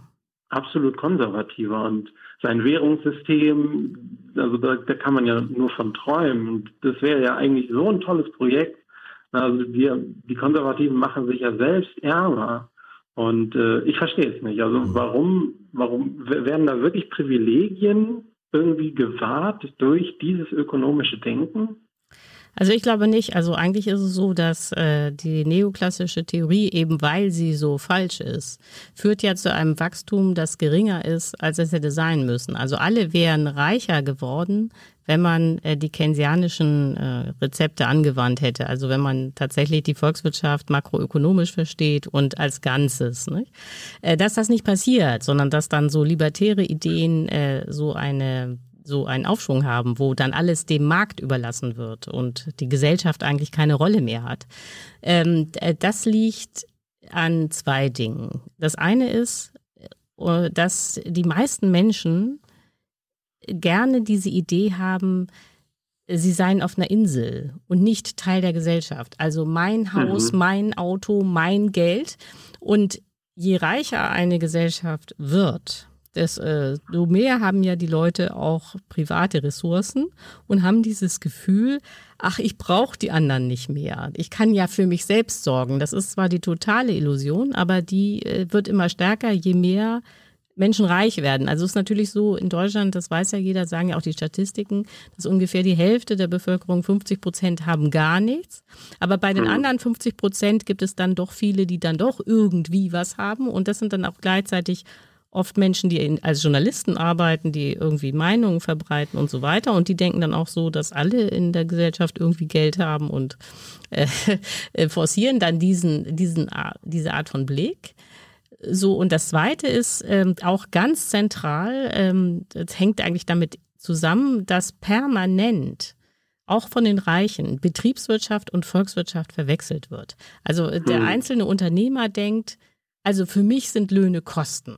Für mich sind Steuern Kosten niedrige Steuern, niedrige Löhne, dann werde ich reich. Ne? Das ist natürlich Stimmt ja auch. Ja, auf der betriebswirtschaftlichen ja. Ebene ist das richtig, aber eben auf der volkswirtschaftlichen Ebene mhm. nicht, denn die Löhne sind ja gleichzeitig die Nachfrage. Mhm. Also wenn die Löhne immer sinken oder wenn die Steuern immer sinken und der Staat auch äh, ausfällt als jemand, der nachfragen kann, dann fehl, äh, fehlt am Ende die Kaufkraft mhm. und das führt dann dazu, dass äh, die Wirtschaft eigentlich äh, abgewürgt wird. Pass mal, aber das versteht eben keiner. Ja, so, ich so, auf. So, ja, nee, äh, es, ist, es ist spannend, aber ich, ich möchte schon, dass wir noch irgendwie wieder die Kurve äh, hinkriegen noch zu, genau, zu dem keine Thema. Ne? Fachdiskussion, ja genau. Ja, do, mhm. doch, ist, ist äh, ganz spannend. Ähm, ich baue mal, Marc, bleib ruhig noch drin in der Leitung. Ich ähm, schieb ja. mal rein. Philipp aus Dortmund sagt, warum braucht äh, Kapitalismus laut Frau Herrmann zwingend Wachstum? Auch wenn es kein Wachstum gäbe, gibt es doch weiterhin Märkte und Einkommen, die verkonsumiert würden und um die die Unternehmen konkurrieren. Also ist Kapitalismus, der wachstumsfreie Kapitalismus möglich? Nee. Also die Frage ist super. Ne? Ja. Aber äh, im äh, Kapitalismus gibt es tatsächlich einen Wachstumszwang. Also das ist ein System, das nur stabil ist, wenn es wächst. Äh, natürlich kann man zwischendurch auch mal ein Jahr Nullwachstum haben, hatten wir ja auch schon alles. Aber es muss immer die Aussicht auf Wachstum bestehen, damit dieses System stabil bleibt. So, und jetzt, äh, um das zu erklären, äh, da gibt es eigentlich äh, verschiedene Mechanismen, die alle zusammenwirken. Das, äh, der Kapitalismus ist ein wirklich äh, faszinierendes System, weil es so komplex ist und gleichzeitig funktioniert, obwohl die meisten Menschen eigentlich gar nicht verstehen, wie es wirklich läuft. So, aber um zu den Wachstumszwang zurückzukommen, ich kann das gar nicht alles auf einmal erklären, aber äh, das, zum Teil muss man, müssen die Zuhörer mir das jetzt glauben. Also Mhm. das, das erste ist, Wachstum kann es nur geben, wenn man Kredite aufnimmt. Also Wachstum wird immer durch Schulden finanziert. So. Dann wächst es. Dann ist aber der Punkt, diese Schulden, die man aufgenommen hat, die kann man aber auch nur zurückzahlen, wenn es Wachstum gibt. Also sozusagen bereits das ganze Geldsystem erzwingt Wachstum. Das hat nichts mit Zinsen zu tun. Also es gibt ja immer Zinskritiker. Es geht gar nicht um die Zinsen. Sie sind total unwichtig, sondern es geht schlicht, und das ist noch viel zentraler, um die Tilgung der Kredite. Das geht nur, wenn man wächst. So. Damit hat man schon sozusagen Perpetuum mobile. Dann hat man, äh, das hat der, äh, äh, der Frager ja auch angesprochen, Wettbewerb. So, der Wettbewerb im Kapitalismus, alle kennen das, wird meistens technisch ähm, äh, bewältigt. Also in dem Sinne, dass man neue Maschinen kauft, mit denen man mehr herstellen kann und auch billiger. So, wenn diese Art von Produktivitätsfortschritt nicht dazu führen soll, dass äh, ständig viele Leute arbeitslos sind, braucht man gleichzeitig Wachstum, nicht? Damit diese zusätzlichen Waren abgesetzt werden können, damit die Leute dann auch ähm, äh, die Arbeit finden äh, und so weiter. Und, und äh, das sind auch die Sozialversicherung, alles beruht letztlich auf Wachstum. Natürlich könnte man eine, sich eine Wirtschaft vorstellen, die nicht wächst und sogar schrumpft. Der Punkt ist nur, Es Das wäre keine kapitalistische. Wirtschaft. Ja. Und es wäre, das wäre vielleicht nochmal ganz wichtig, auch kein Markt mehr. Ma das wird von zum Beispiel von den Neoklassikern, um darauf nochmal zurückzukommen, auch nie verstanden, dass Märkte nicht funktionieren, wenn eine Wirtschaft schrumpft, sondern Märkte funktionieren nur, wenn die Wirtschaft wächst oder zumindest stabil ist. Warum das nicht klappt, habe ich ja eben erklärt. Aber in dem Moment, wo äh, Wirtschaft schrumpft, muss man rationieren, damit das eigentlich noch gerecht bleibt. Gut, ähm, danke für dieses ähm, Gratis et privatissime, sagt man, glaube ich. Ja, ja ich sehe schon, du bist nicht so richtig zufrieden, aber okay. Doch, äh, äh, ich meine, wir, wir könnten jetzt zwei Stunden darüber äh, diskutieren und Marc wäre begeistert, wenn wir das täten. Gleichwohl möchten wir auch noch anderen die Chance geben, sich mit äh, einzumischen. Marc, danke für deinen äh, Anruf und ähm, ja, du bist in einer privilegierten Situation, sagt, glaube ich, Ulrike. Und ähm, weißt du eigentlich, bist du, du bist aber wahlberechtigt in Deutschland, Briefwahl oder wie? Ich habe schon gewählt, ja. Ja. Ich bin, ich bin Transparency und so. Ich bin auch Grünen-Mitglied. Also, dann erübrigt sich die Frage, wen oder was du gewählt hast. so, das ja, war ich jetzt wollte die. noch kurz, Ja. kurz einschieben. Ich halte die Minderheitsregierung für gar nicht so unwahrscheinlich. Und ich halte das für keine schlechte Option. Ach so, ja, eine interessante Idee. Gut, das kann auch noch passieren, ja. Rot-Grün, ja. Rot-grüne Minderheitsregierung. So. Und äh, to- toleriert durch die Linken dann, ja? Ja, und vielleicht dann Außenpolitik einigt man sich, dass das dann mit FDP oder CDU durchgeht. Na gut, ähm, das kann ich mir aus einer mediterranen Perspektive vielleicht noch vage vorstellen. Aus einer deutschen äh, eigentlich eher nicht. Aber gut, wir werden sehen. Äh, Marc, Dankeschön. Äh, Ja, war super. Bis dann. Ja tschüss. Ähm, hm, hm. Hey Leute, Thilo hier. Unsere naive Arbeit in der Bundespressekonferenz und unsere wöchentlichen Interviews, die sind nur möglich, weil ihr uns finanziell unterstützt. Und damit das so bleibt, bitten wir euch, uns entweder per Banküberweisung oder PayPal zu unterstützen. Weitere Infos findet ihr in der Podcast-Beschreibung. Danke dafür. ähm, Solala, Solala, nicht Solala, sondern Solarlar. Äh, du wählst ja in Berlin. Genau, Ulrike. ja. Wie wirst du denn beim Volksentscheid, der damit ja verbunden ist, Deutsche Wohnen enteignen stimmen? Äh, dafür. Für enteignen. Ja, also, äh, also ich meine, ich, ähm, äh, also diese ganze Enteignungsdebatte, das ist sehr schwierig. Ähm, Und ähm, die Grünen sind ja eigentlich äh, dagegen und so weiter und so mhm. fort. Aber ich glaube, dass man halt ein Signal braucht, dass das so nicht weitergeht. Mhm. Nicht? Und ähm, äh, das kriegt man nur hin, indem man da Ja stimmt. Mhm. Ähm, du hattest, wenn wir schon über die Berliner Wahlen sprechen, auch in dieser äh, kleinen Runde am 17.01. gesagt, was Berlin angeht, da sei eins ja mal glasklar, es werde auf jeden Fall mit Rot-Rot-Grün weitergehen. Offen sei eigentlich nur noch, äh, wer da die stärkste Partei ist. Stehst du zu diesem Satz immer noch? Ja. Wirklich? Also, dass äh, Rot-Rot-Grün in Berlin weitermacht, das halte ich für sehr wahrscheinlich, ja. Aber äh, die Frage ist eben, wer da vorne liegt. Ne? Also im Moment, laut Umfragen, liegt Franziska Giffey sehr solide vorne. Ich glaube, die Grünen sind jetzt auf Platz zwischen Platz drei und Platz vier. Das spricht nicht unbedingt für eine äh, Bürgermeisterin ähm, oder nee, sag ich für eine auch. Regierende. Ja, äh, das, ähm, ja und, und was ist denn, wenn es auf einmal für ähm, Schwarz, Rot-Schwarz reicht? Ja, also dass Frau Giffey jetzt sozusagen eine absolut konservative Politik macht, so nach dem Motto ja. freie Fahrt für freie Bürger und jetzt versucht der CDU irgendwie die Wähler in Tempelhof oder Marienfelde abzugraben, ist ja offensichtlich. Ja. Ähm, ja, äh, gut, also vielleicht kommt es zu einer äh, großen Koalition. Das äh, kann, äh, nichts ist ausgeschlossen, aber ich halte das immer noch äh, für äh, unwahrscheinlich weil ähm, in der Vergangenheit sich ja gezeigt hat, dass diese Art äh, von äh, Regierungen wahnsinnig provinziell war, sind. Und äh, das vielleicht auch für die SPD dann gefährlich wird, also sozusagen als CDU 2 wahrgenommen zu werden. Aber wer weiß. Mhm. Wie bist du denn mit Bettina Jarasch zufrieden, also der grünen Spitzenkandidatin? Also da muss ich ganz ehrlich sagen, äh, Berlin. dass ich äh, die Berliner Politik äh, überhaupt nicht verfolge. Okay. Also ich mache eigentlich nur Bundespolitik. Mhm. Also als äh, Beobachterin. Ja. Insofern kann ich da äh, sinnvoll eigentlich gar nichts sagen. Okay. Gut. Wahrscheinlich sollten wir. Äh, Und sinnlos sollst du nicht sagen. Ähm, genau. ähm, eine, ganz, eine ganz andere Frage. Nochmal zum, äh, in zwei Wochen wird gewählt, diese Stimmungsbilder.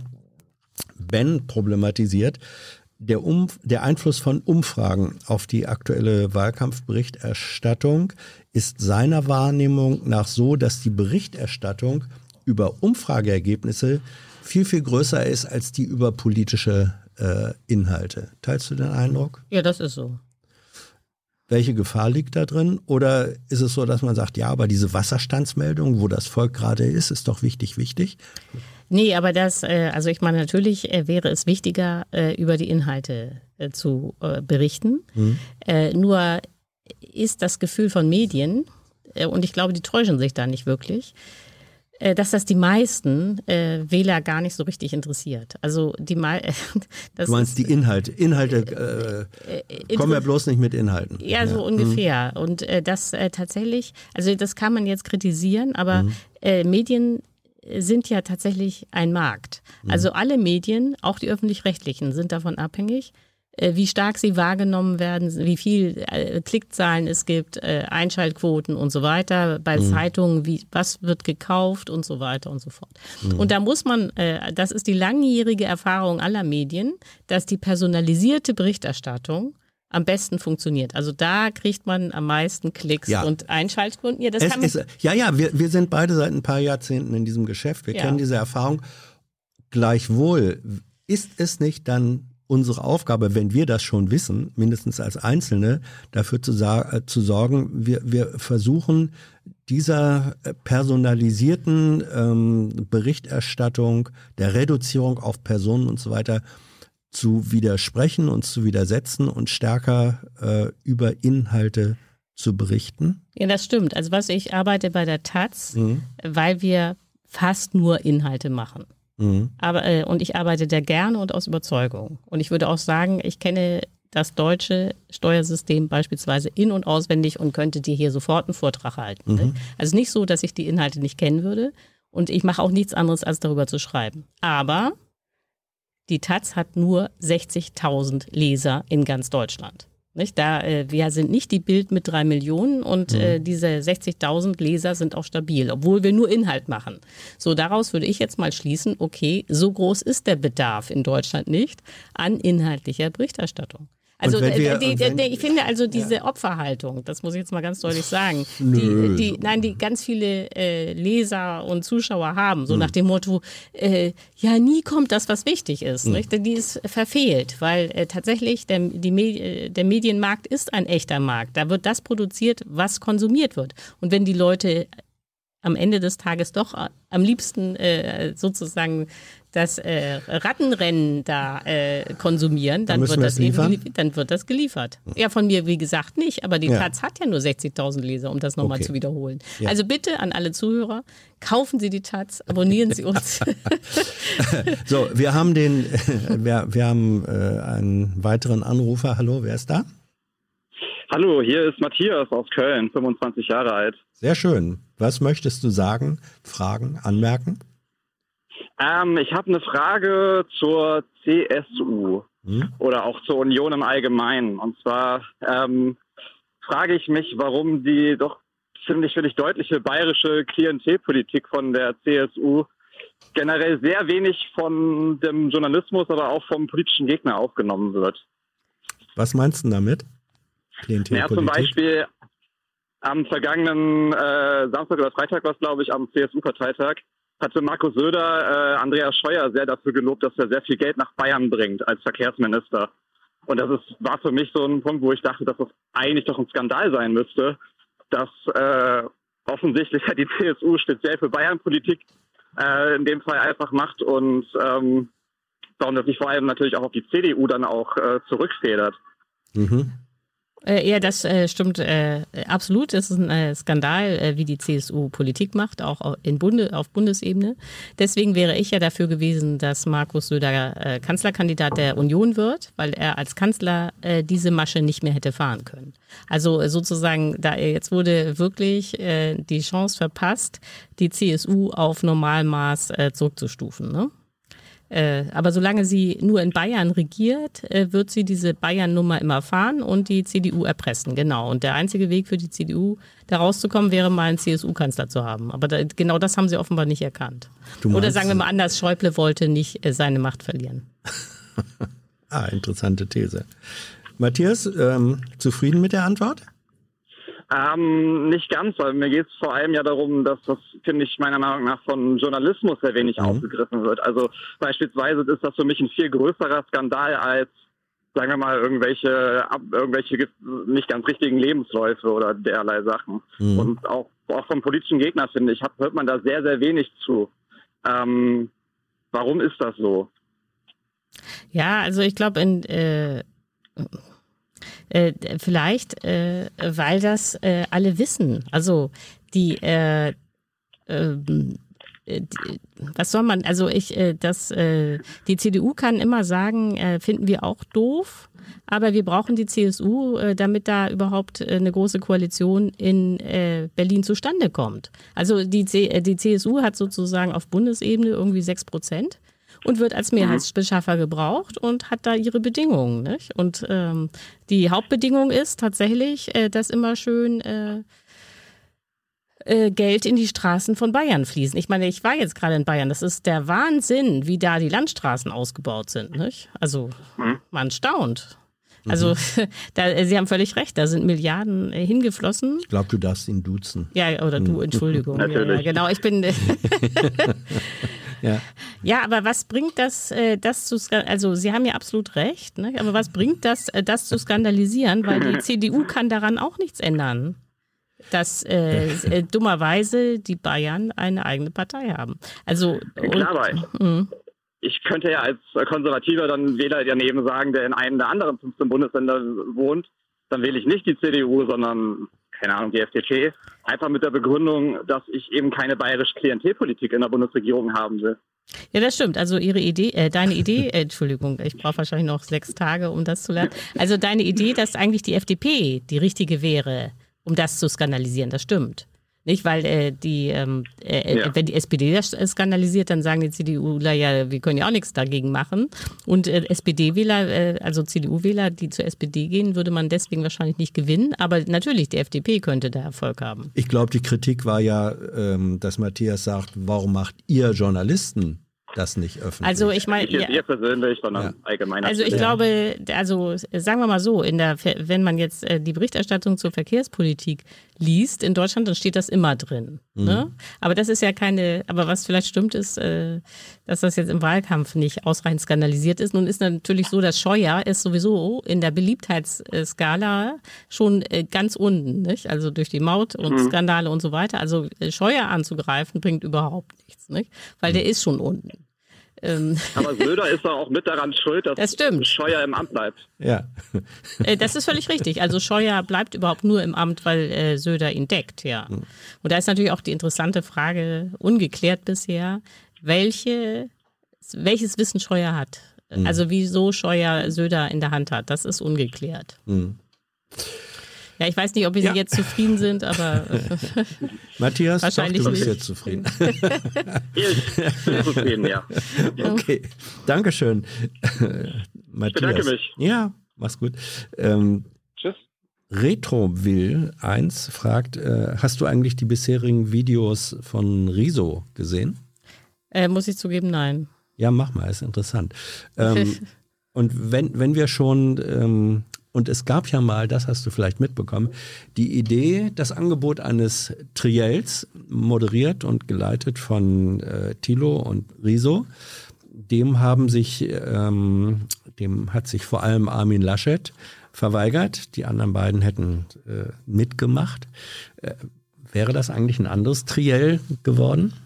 Also das ist, muss ich jetzt mal sagen, äh, ist wirklich schade, dass das nicht stattgefunden hat, weil ähm, was ja bei den Triels jetzt auffiel, war, mhm. es war wahnsinnig hektisch, es war auch nicht gut moderiert und es ist niemals inhaltlich in die Tiefe gegangen. Mhm. Und äh, das hätte ich äh, jetzt äh, von der Kombination Thilo und Rezo schon erwartet, dass man einfach mal in die inhaltlich in die Tiefe geht und immer dann zu den Knackpunkten, nicht? Und dass mhm. man auch versucht, äh, so lange nachzufragen, bis der Knackpunkt dann auch erreicht ist. Nicht? Also was mich zum Beispiel total wundert, ist ja, dass immer noch in keinem dieser Triels äh, besprochen wurde, dass man jetzt nicht ähm, schwarze Null, mhm. Steuersenkung und Klimaschutz, dass man das alles kombinieren kann. Ich ist ja offiziell äh, offensichtlich, aber da wird eben nicht richtig systematisch nachgefragt. Woran liegt denn das?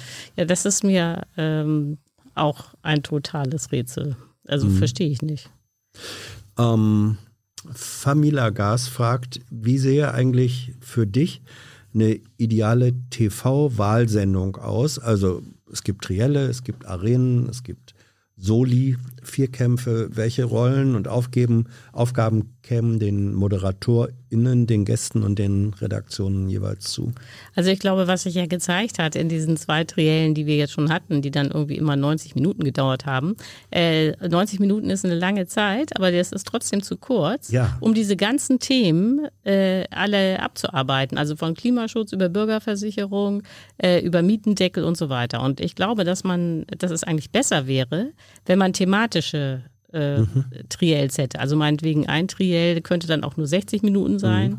äh, nur zu Klimaschutz. Ne? Mhm. Und dann äh, meinetwegen eins nur zur Sozialpolitik und eins nur zur Steuerpolitik, so dass dann ähm, die Leute einschalten, die sich dafür auch interessieren. Nicht? Das wäre vielleicht, äh, äh, und wenn man das dann thematisch fokussiert, vielleicht auch klarer und einfacher, äh, direkt dann äh, auf die Inhalte zuzusteuern und nicht einfach so ein Potpourri da zu machen. Ähm, ist denn aber vielleicht auch, also Duell ist ja schon schwierig, sozusagen die mhm. klassische, der klassische Häuptlingszweikampf. So, jetzt haben wir das Triell. Das ist ja fast noch schwieriger. Mhm. Ähm, drei sind ja in vielen Lebenssituationen einer oder eine zu viel. Ähm, und dann ist das auch noch so, da diskutiert die politische Klasse untereinander. Nicht? Dann sind da drei äh, professionelle PolitikerInnen und äh, zwei JournalistInnen, die auch aus dieser Blase kommen. Ähm, ich denke manchmal als Beobachter, obwohl ich diesen Beruf ja nun habe und liebe, dass das in den Townhall-Formaten mehr rüberkommt, äh, wo dann wirklich Bürger, die ausgesucht oder Aber das gab es ja auch in diesen Ja, gab's auch. Ob das nicht, ob, ob man nicht sagen sollte, dann lieber mehr von den Formaten, wo Bürger selber äh, sich mit ihren ähm, äh, Themen einbringen können, wo die Politiker, die Kandidaten und Kandidatinnen auch anders reagieren müssen. Ob ja, das nicht das, das bessere äh, Format ist. Also ich finde das auch ein gutes Format, mhm. aber ich finde, äh, beide Formate haben ihre Berechtigung. Also wenn es gut gemacht ist. Mhm. Ist es ja so, dass Journalisten machen den ganzen Tag nichts anderes, als sich eben mit den politischen Parteien und den mhm. Programmen und so weiter zu befassen. Das heißt, sie im Idealfall haben sie eigentlich das Know-how, mhm. um diese ähm, Kandidaten auseinanderzunehmen. So, dieses Know-how haben die meisten Bürger nicht, äh, einfach weil sie ja äh, völlig andere Berufe, völlig anderen Alltag ja, haben. Ja, aber wird die, das Know-how wird doch anscheinend nicht hinreichend genutzt. Ja, das stimmt. Also äh, der, äh, also diese Wahlarenen mit den Fragen der Bürger sind deswegen gut, weil man dann diesen Realitätscheck hat. Ja. Also die äh, Bürger kommen mit ihrem Alltag und wollen dann wissen, äh, ja. ja, und wie soll das denn jetzt mit der Pflege werden? Und bei mir funktioniert das nicht und mhm. so weiter. Das ist super.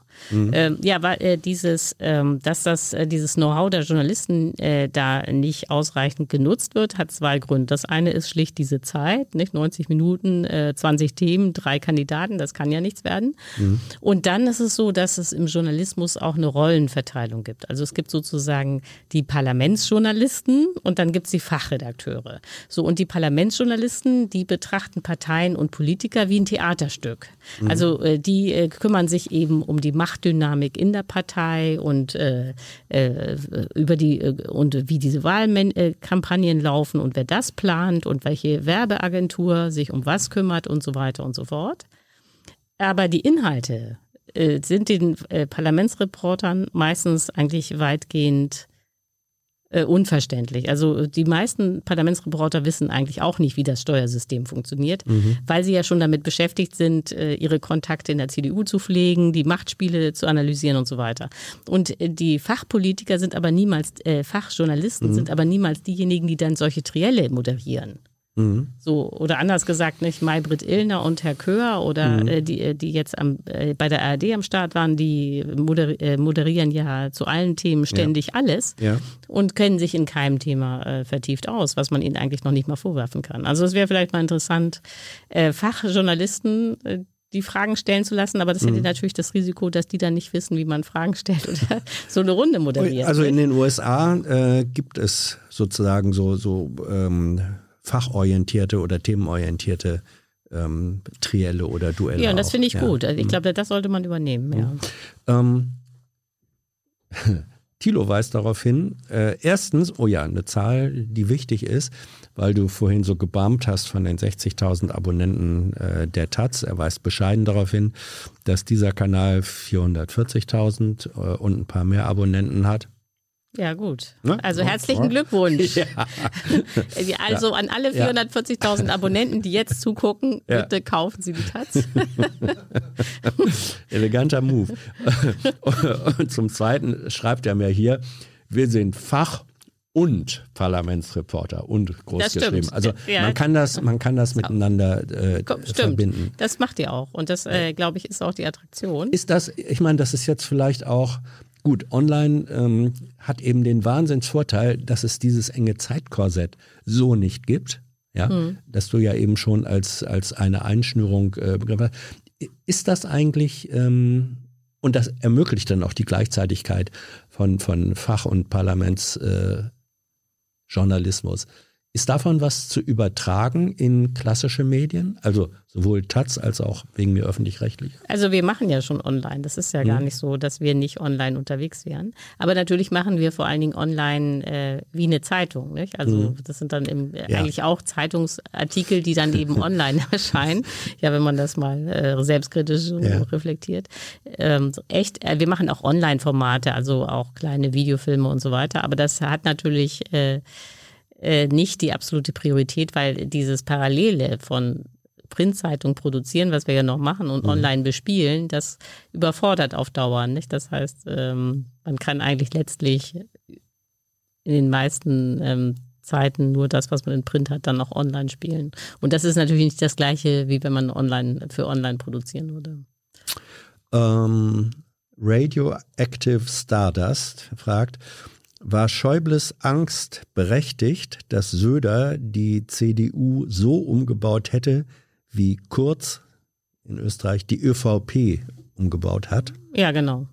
Das war die Angst und das hätte Söder auch gemacht. Das hätte er gemacht. Ja, ich meine, man muss sich ja nur angucken, wie Söder die CSU auf Linie gebracht hat. Mhm. Äh, und genau das hätte er auch äh, mit der Union gemacht. Mhm. Oder anders gesagt, in dem Moment, wo Söder Kanzlerkandidat gewesen wäre, wäre die Ära Schäuble zu Ende gewesen. Mhm. Und er ist ja eben äh, im Vorstand der CDU und da wichtig und äh, das wäre dann mhm. Geschichte gewesen. Aber ich glaube, dass jetzt äh, äh Schäubles Zeit äh, sowieso vorbei ja. ist weil er ja sozusagen als Ein-Mann-Show hat er ja Laschet als Kanzlerkandidat durchgedrückt.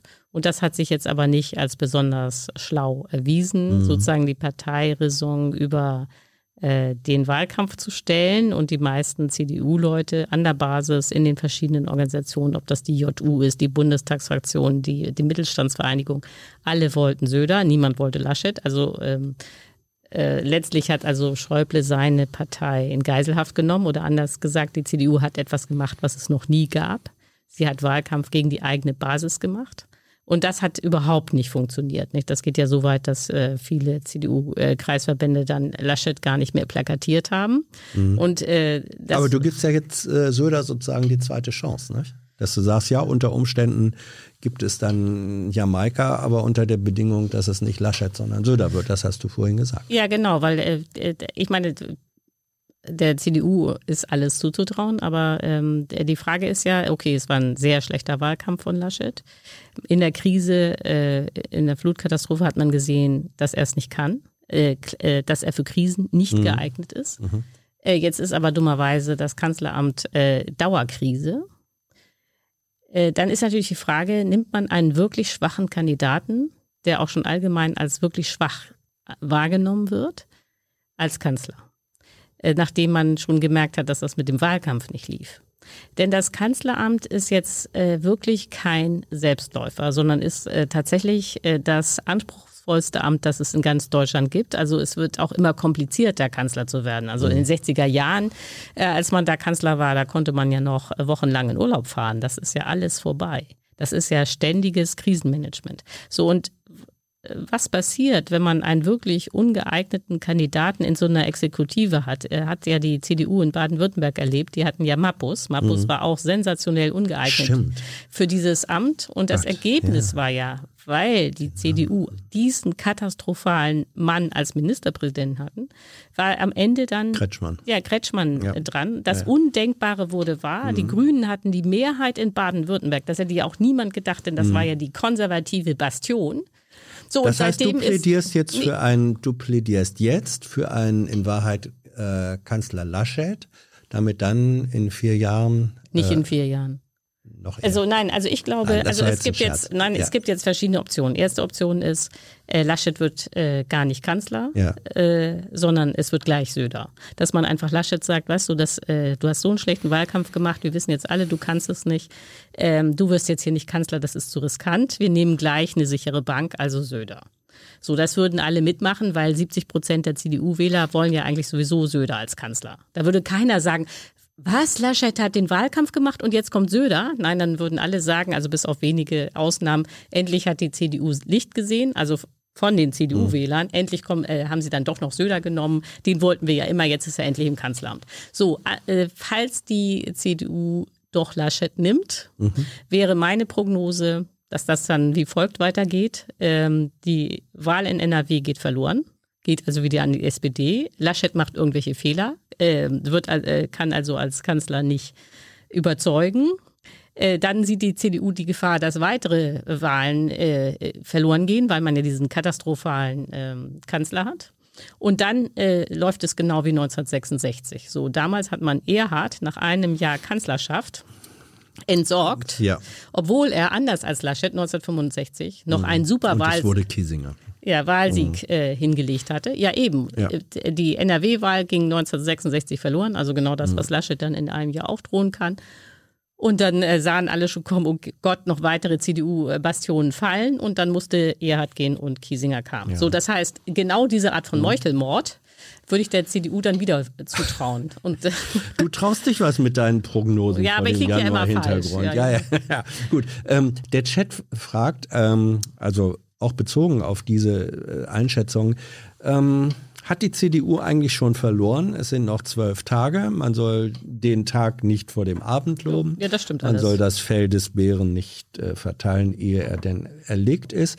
Und äh, in den äh, jetzt beim letzten Triell haben Beobachter gesagt, oh, da war jetzt aber Armin doch ein bisschen im, im äh, Angriffsmodus, wie man sich das erwartet. Und äh, Olaf hat in der Verteidigung nicht immer souverän ausgesehen.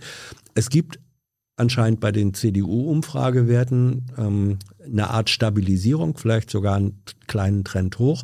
Äh, also kann man nicht auch die, die Option sehen, dass am Ende es dann doch für die CDU als stärkste Partei rein. Nee, das, äh, davon äh, bin ich eigentlich bisher immer ausgegangen, dass das so kommt. Mhm. Also wie gesagt, äh, Laschet, äh, aber erstmal um bei Laschet ja. zu bleiben.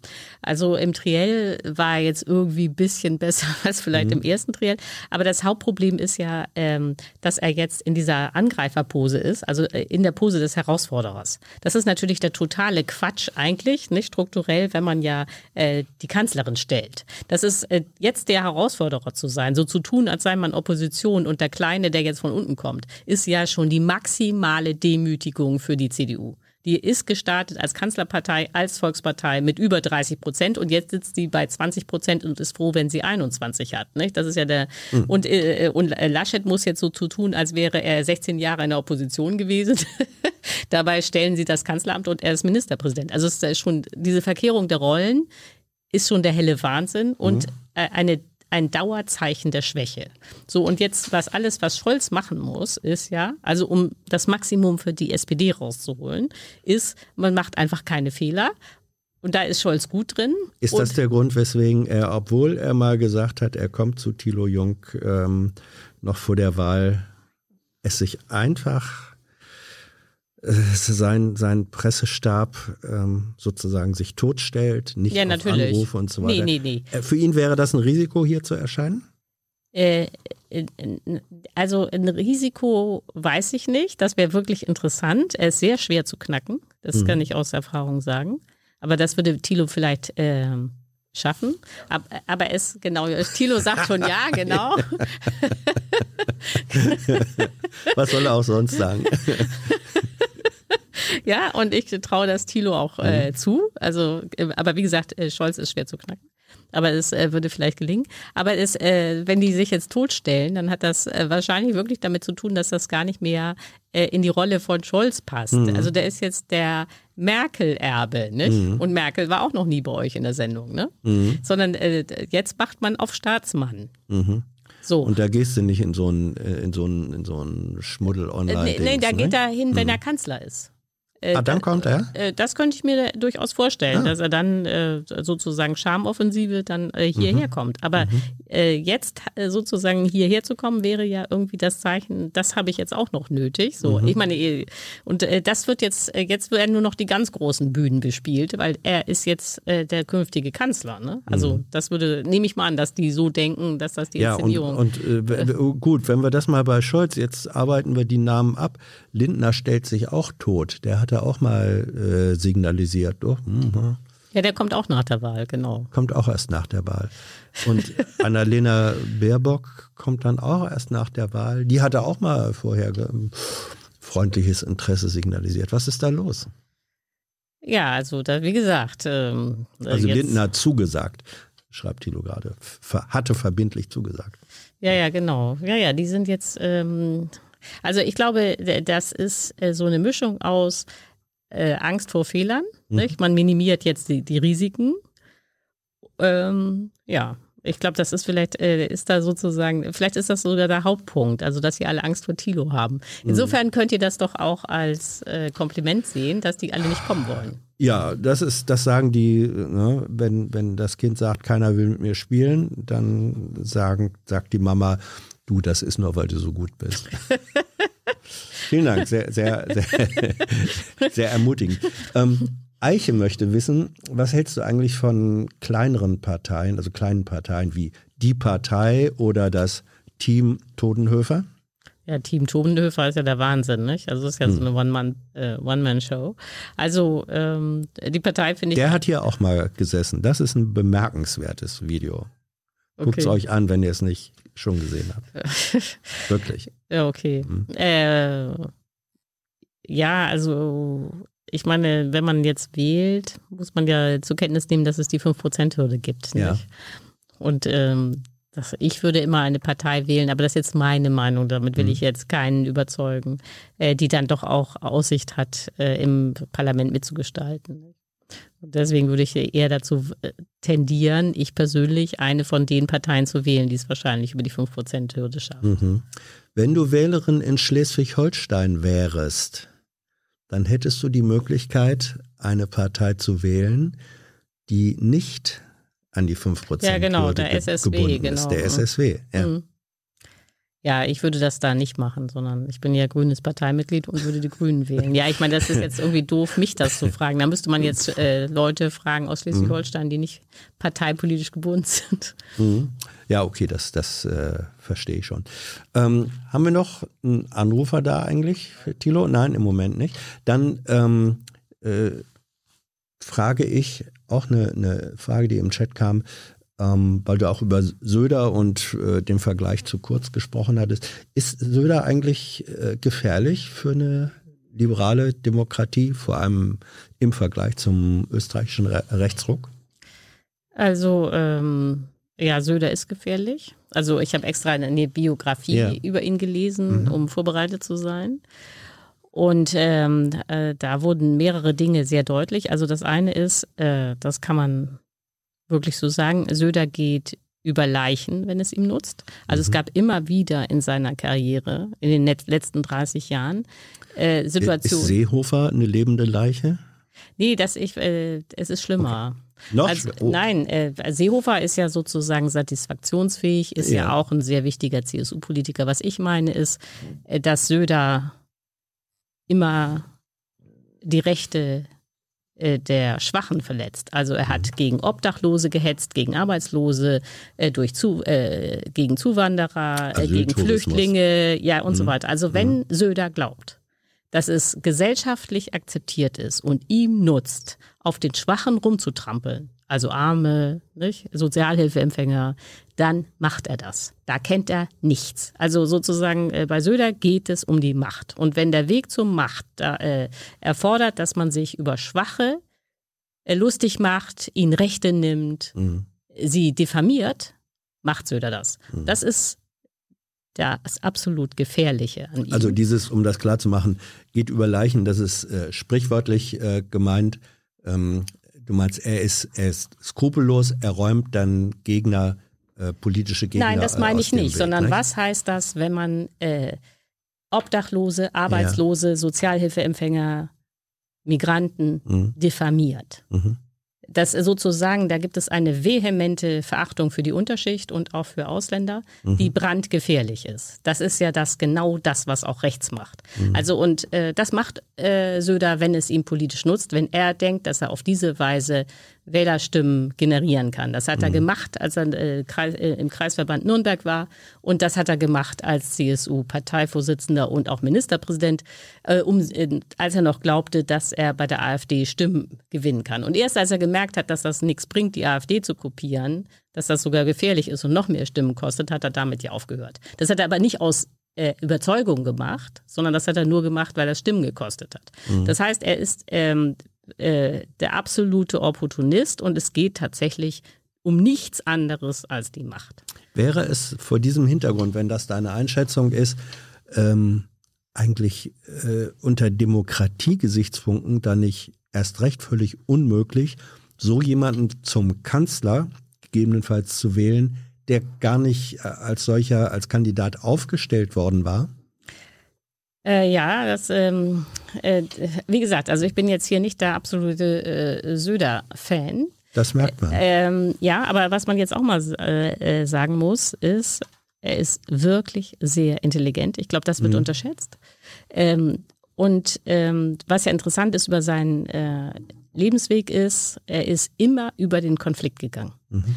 So, und in der CSU gab es unendlich viele Leute, die haben Söder aus tiefstem Herzen mhm. gehasst.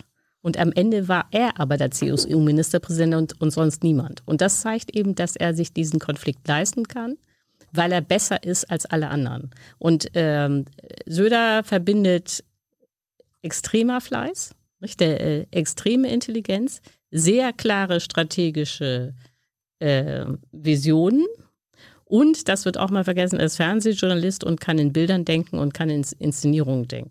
Naja, lange so. hat er nicht in dem Beruf gearbeitet. Nein, aber er weiß, wie. Das stimmt, ja. weil er dann ja politische Karriere machen so musste. Ist es.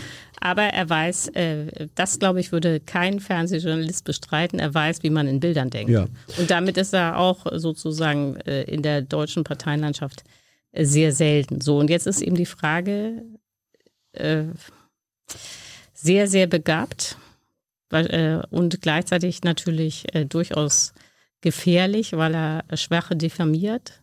Was passiert? Jetzt muss man aber sagen, dass andere große Begabungen in der CDU, beispielsweise der Fraktionsvorsitzende Brinkhaus, im Zweifel auch über die Ausländer herzieht, wenn mhm. es äh, Nutzen bringt. Nicht? Und auch Laschet hat jetzt vom äh, Asyltourismus in unsere Sozialsysteme gefaselt. Mhm. Nicht? Also das ähm, ist immer eine Gefahr auf also der, Sie, bei der Sie, CDU. Ähm, Sie nutzen die Möglichkeit auf dem oder zulasten von Schwachen genau. äh, selber Stärke zu entwickeln.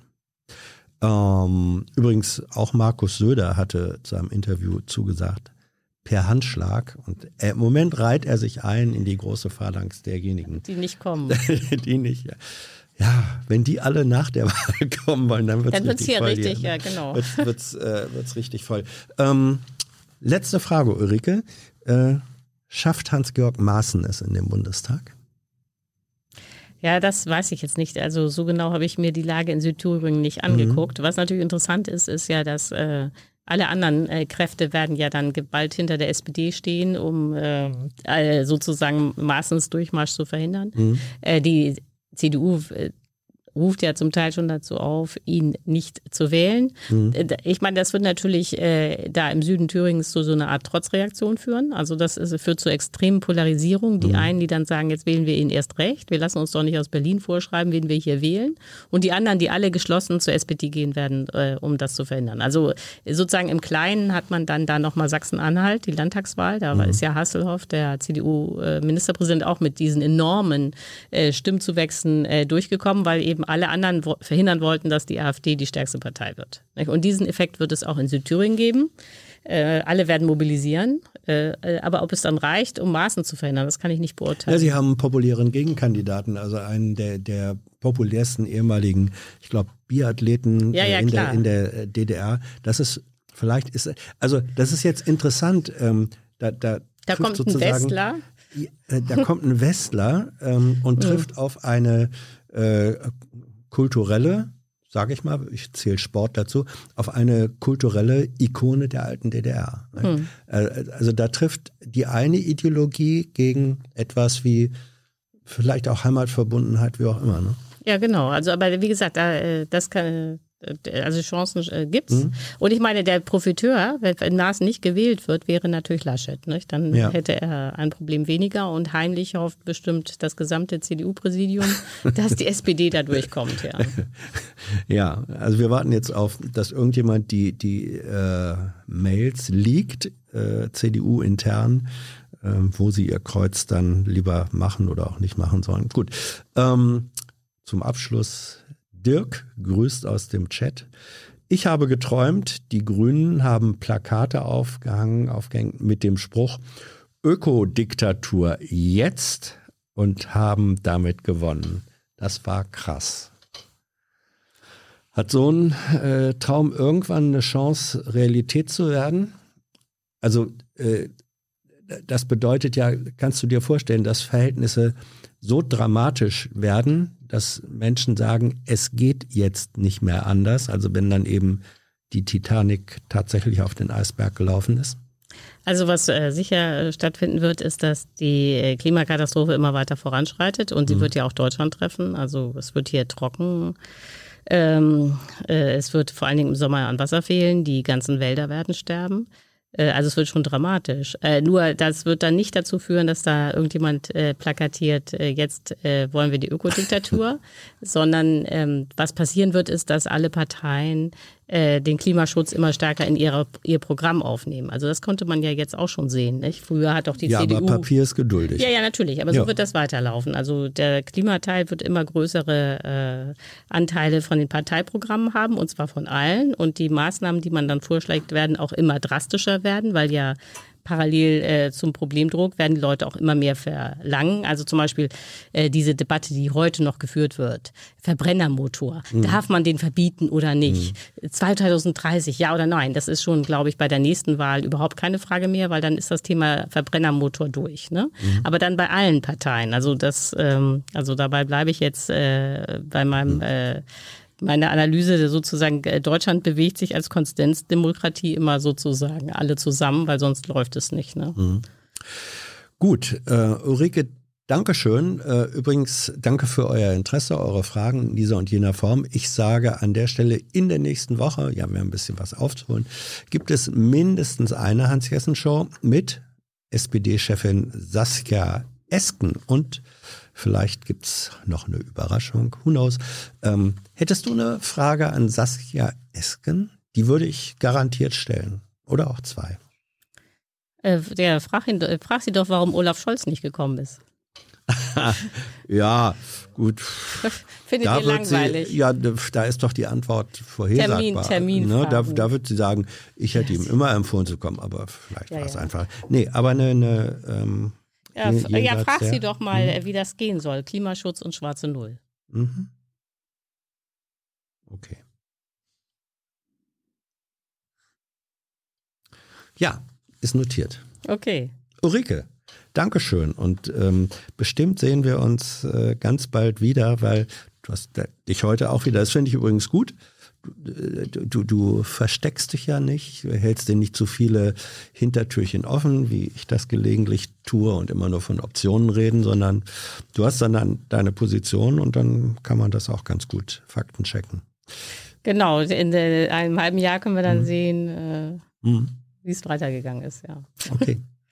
Danke nochmal für euer Interesse, für eure Unterstützung. Ja, ihr wisst, diesen Kanal, dieses Format, wie auch andere gibt es nur weil ihr es unterstützt. Wer im vergangenen Monat, also im August, zu den Unterstützern gezählt hat, seht ihr jetzt im Abspann. Tschüss, bis nächste Woche.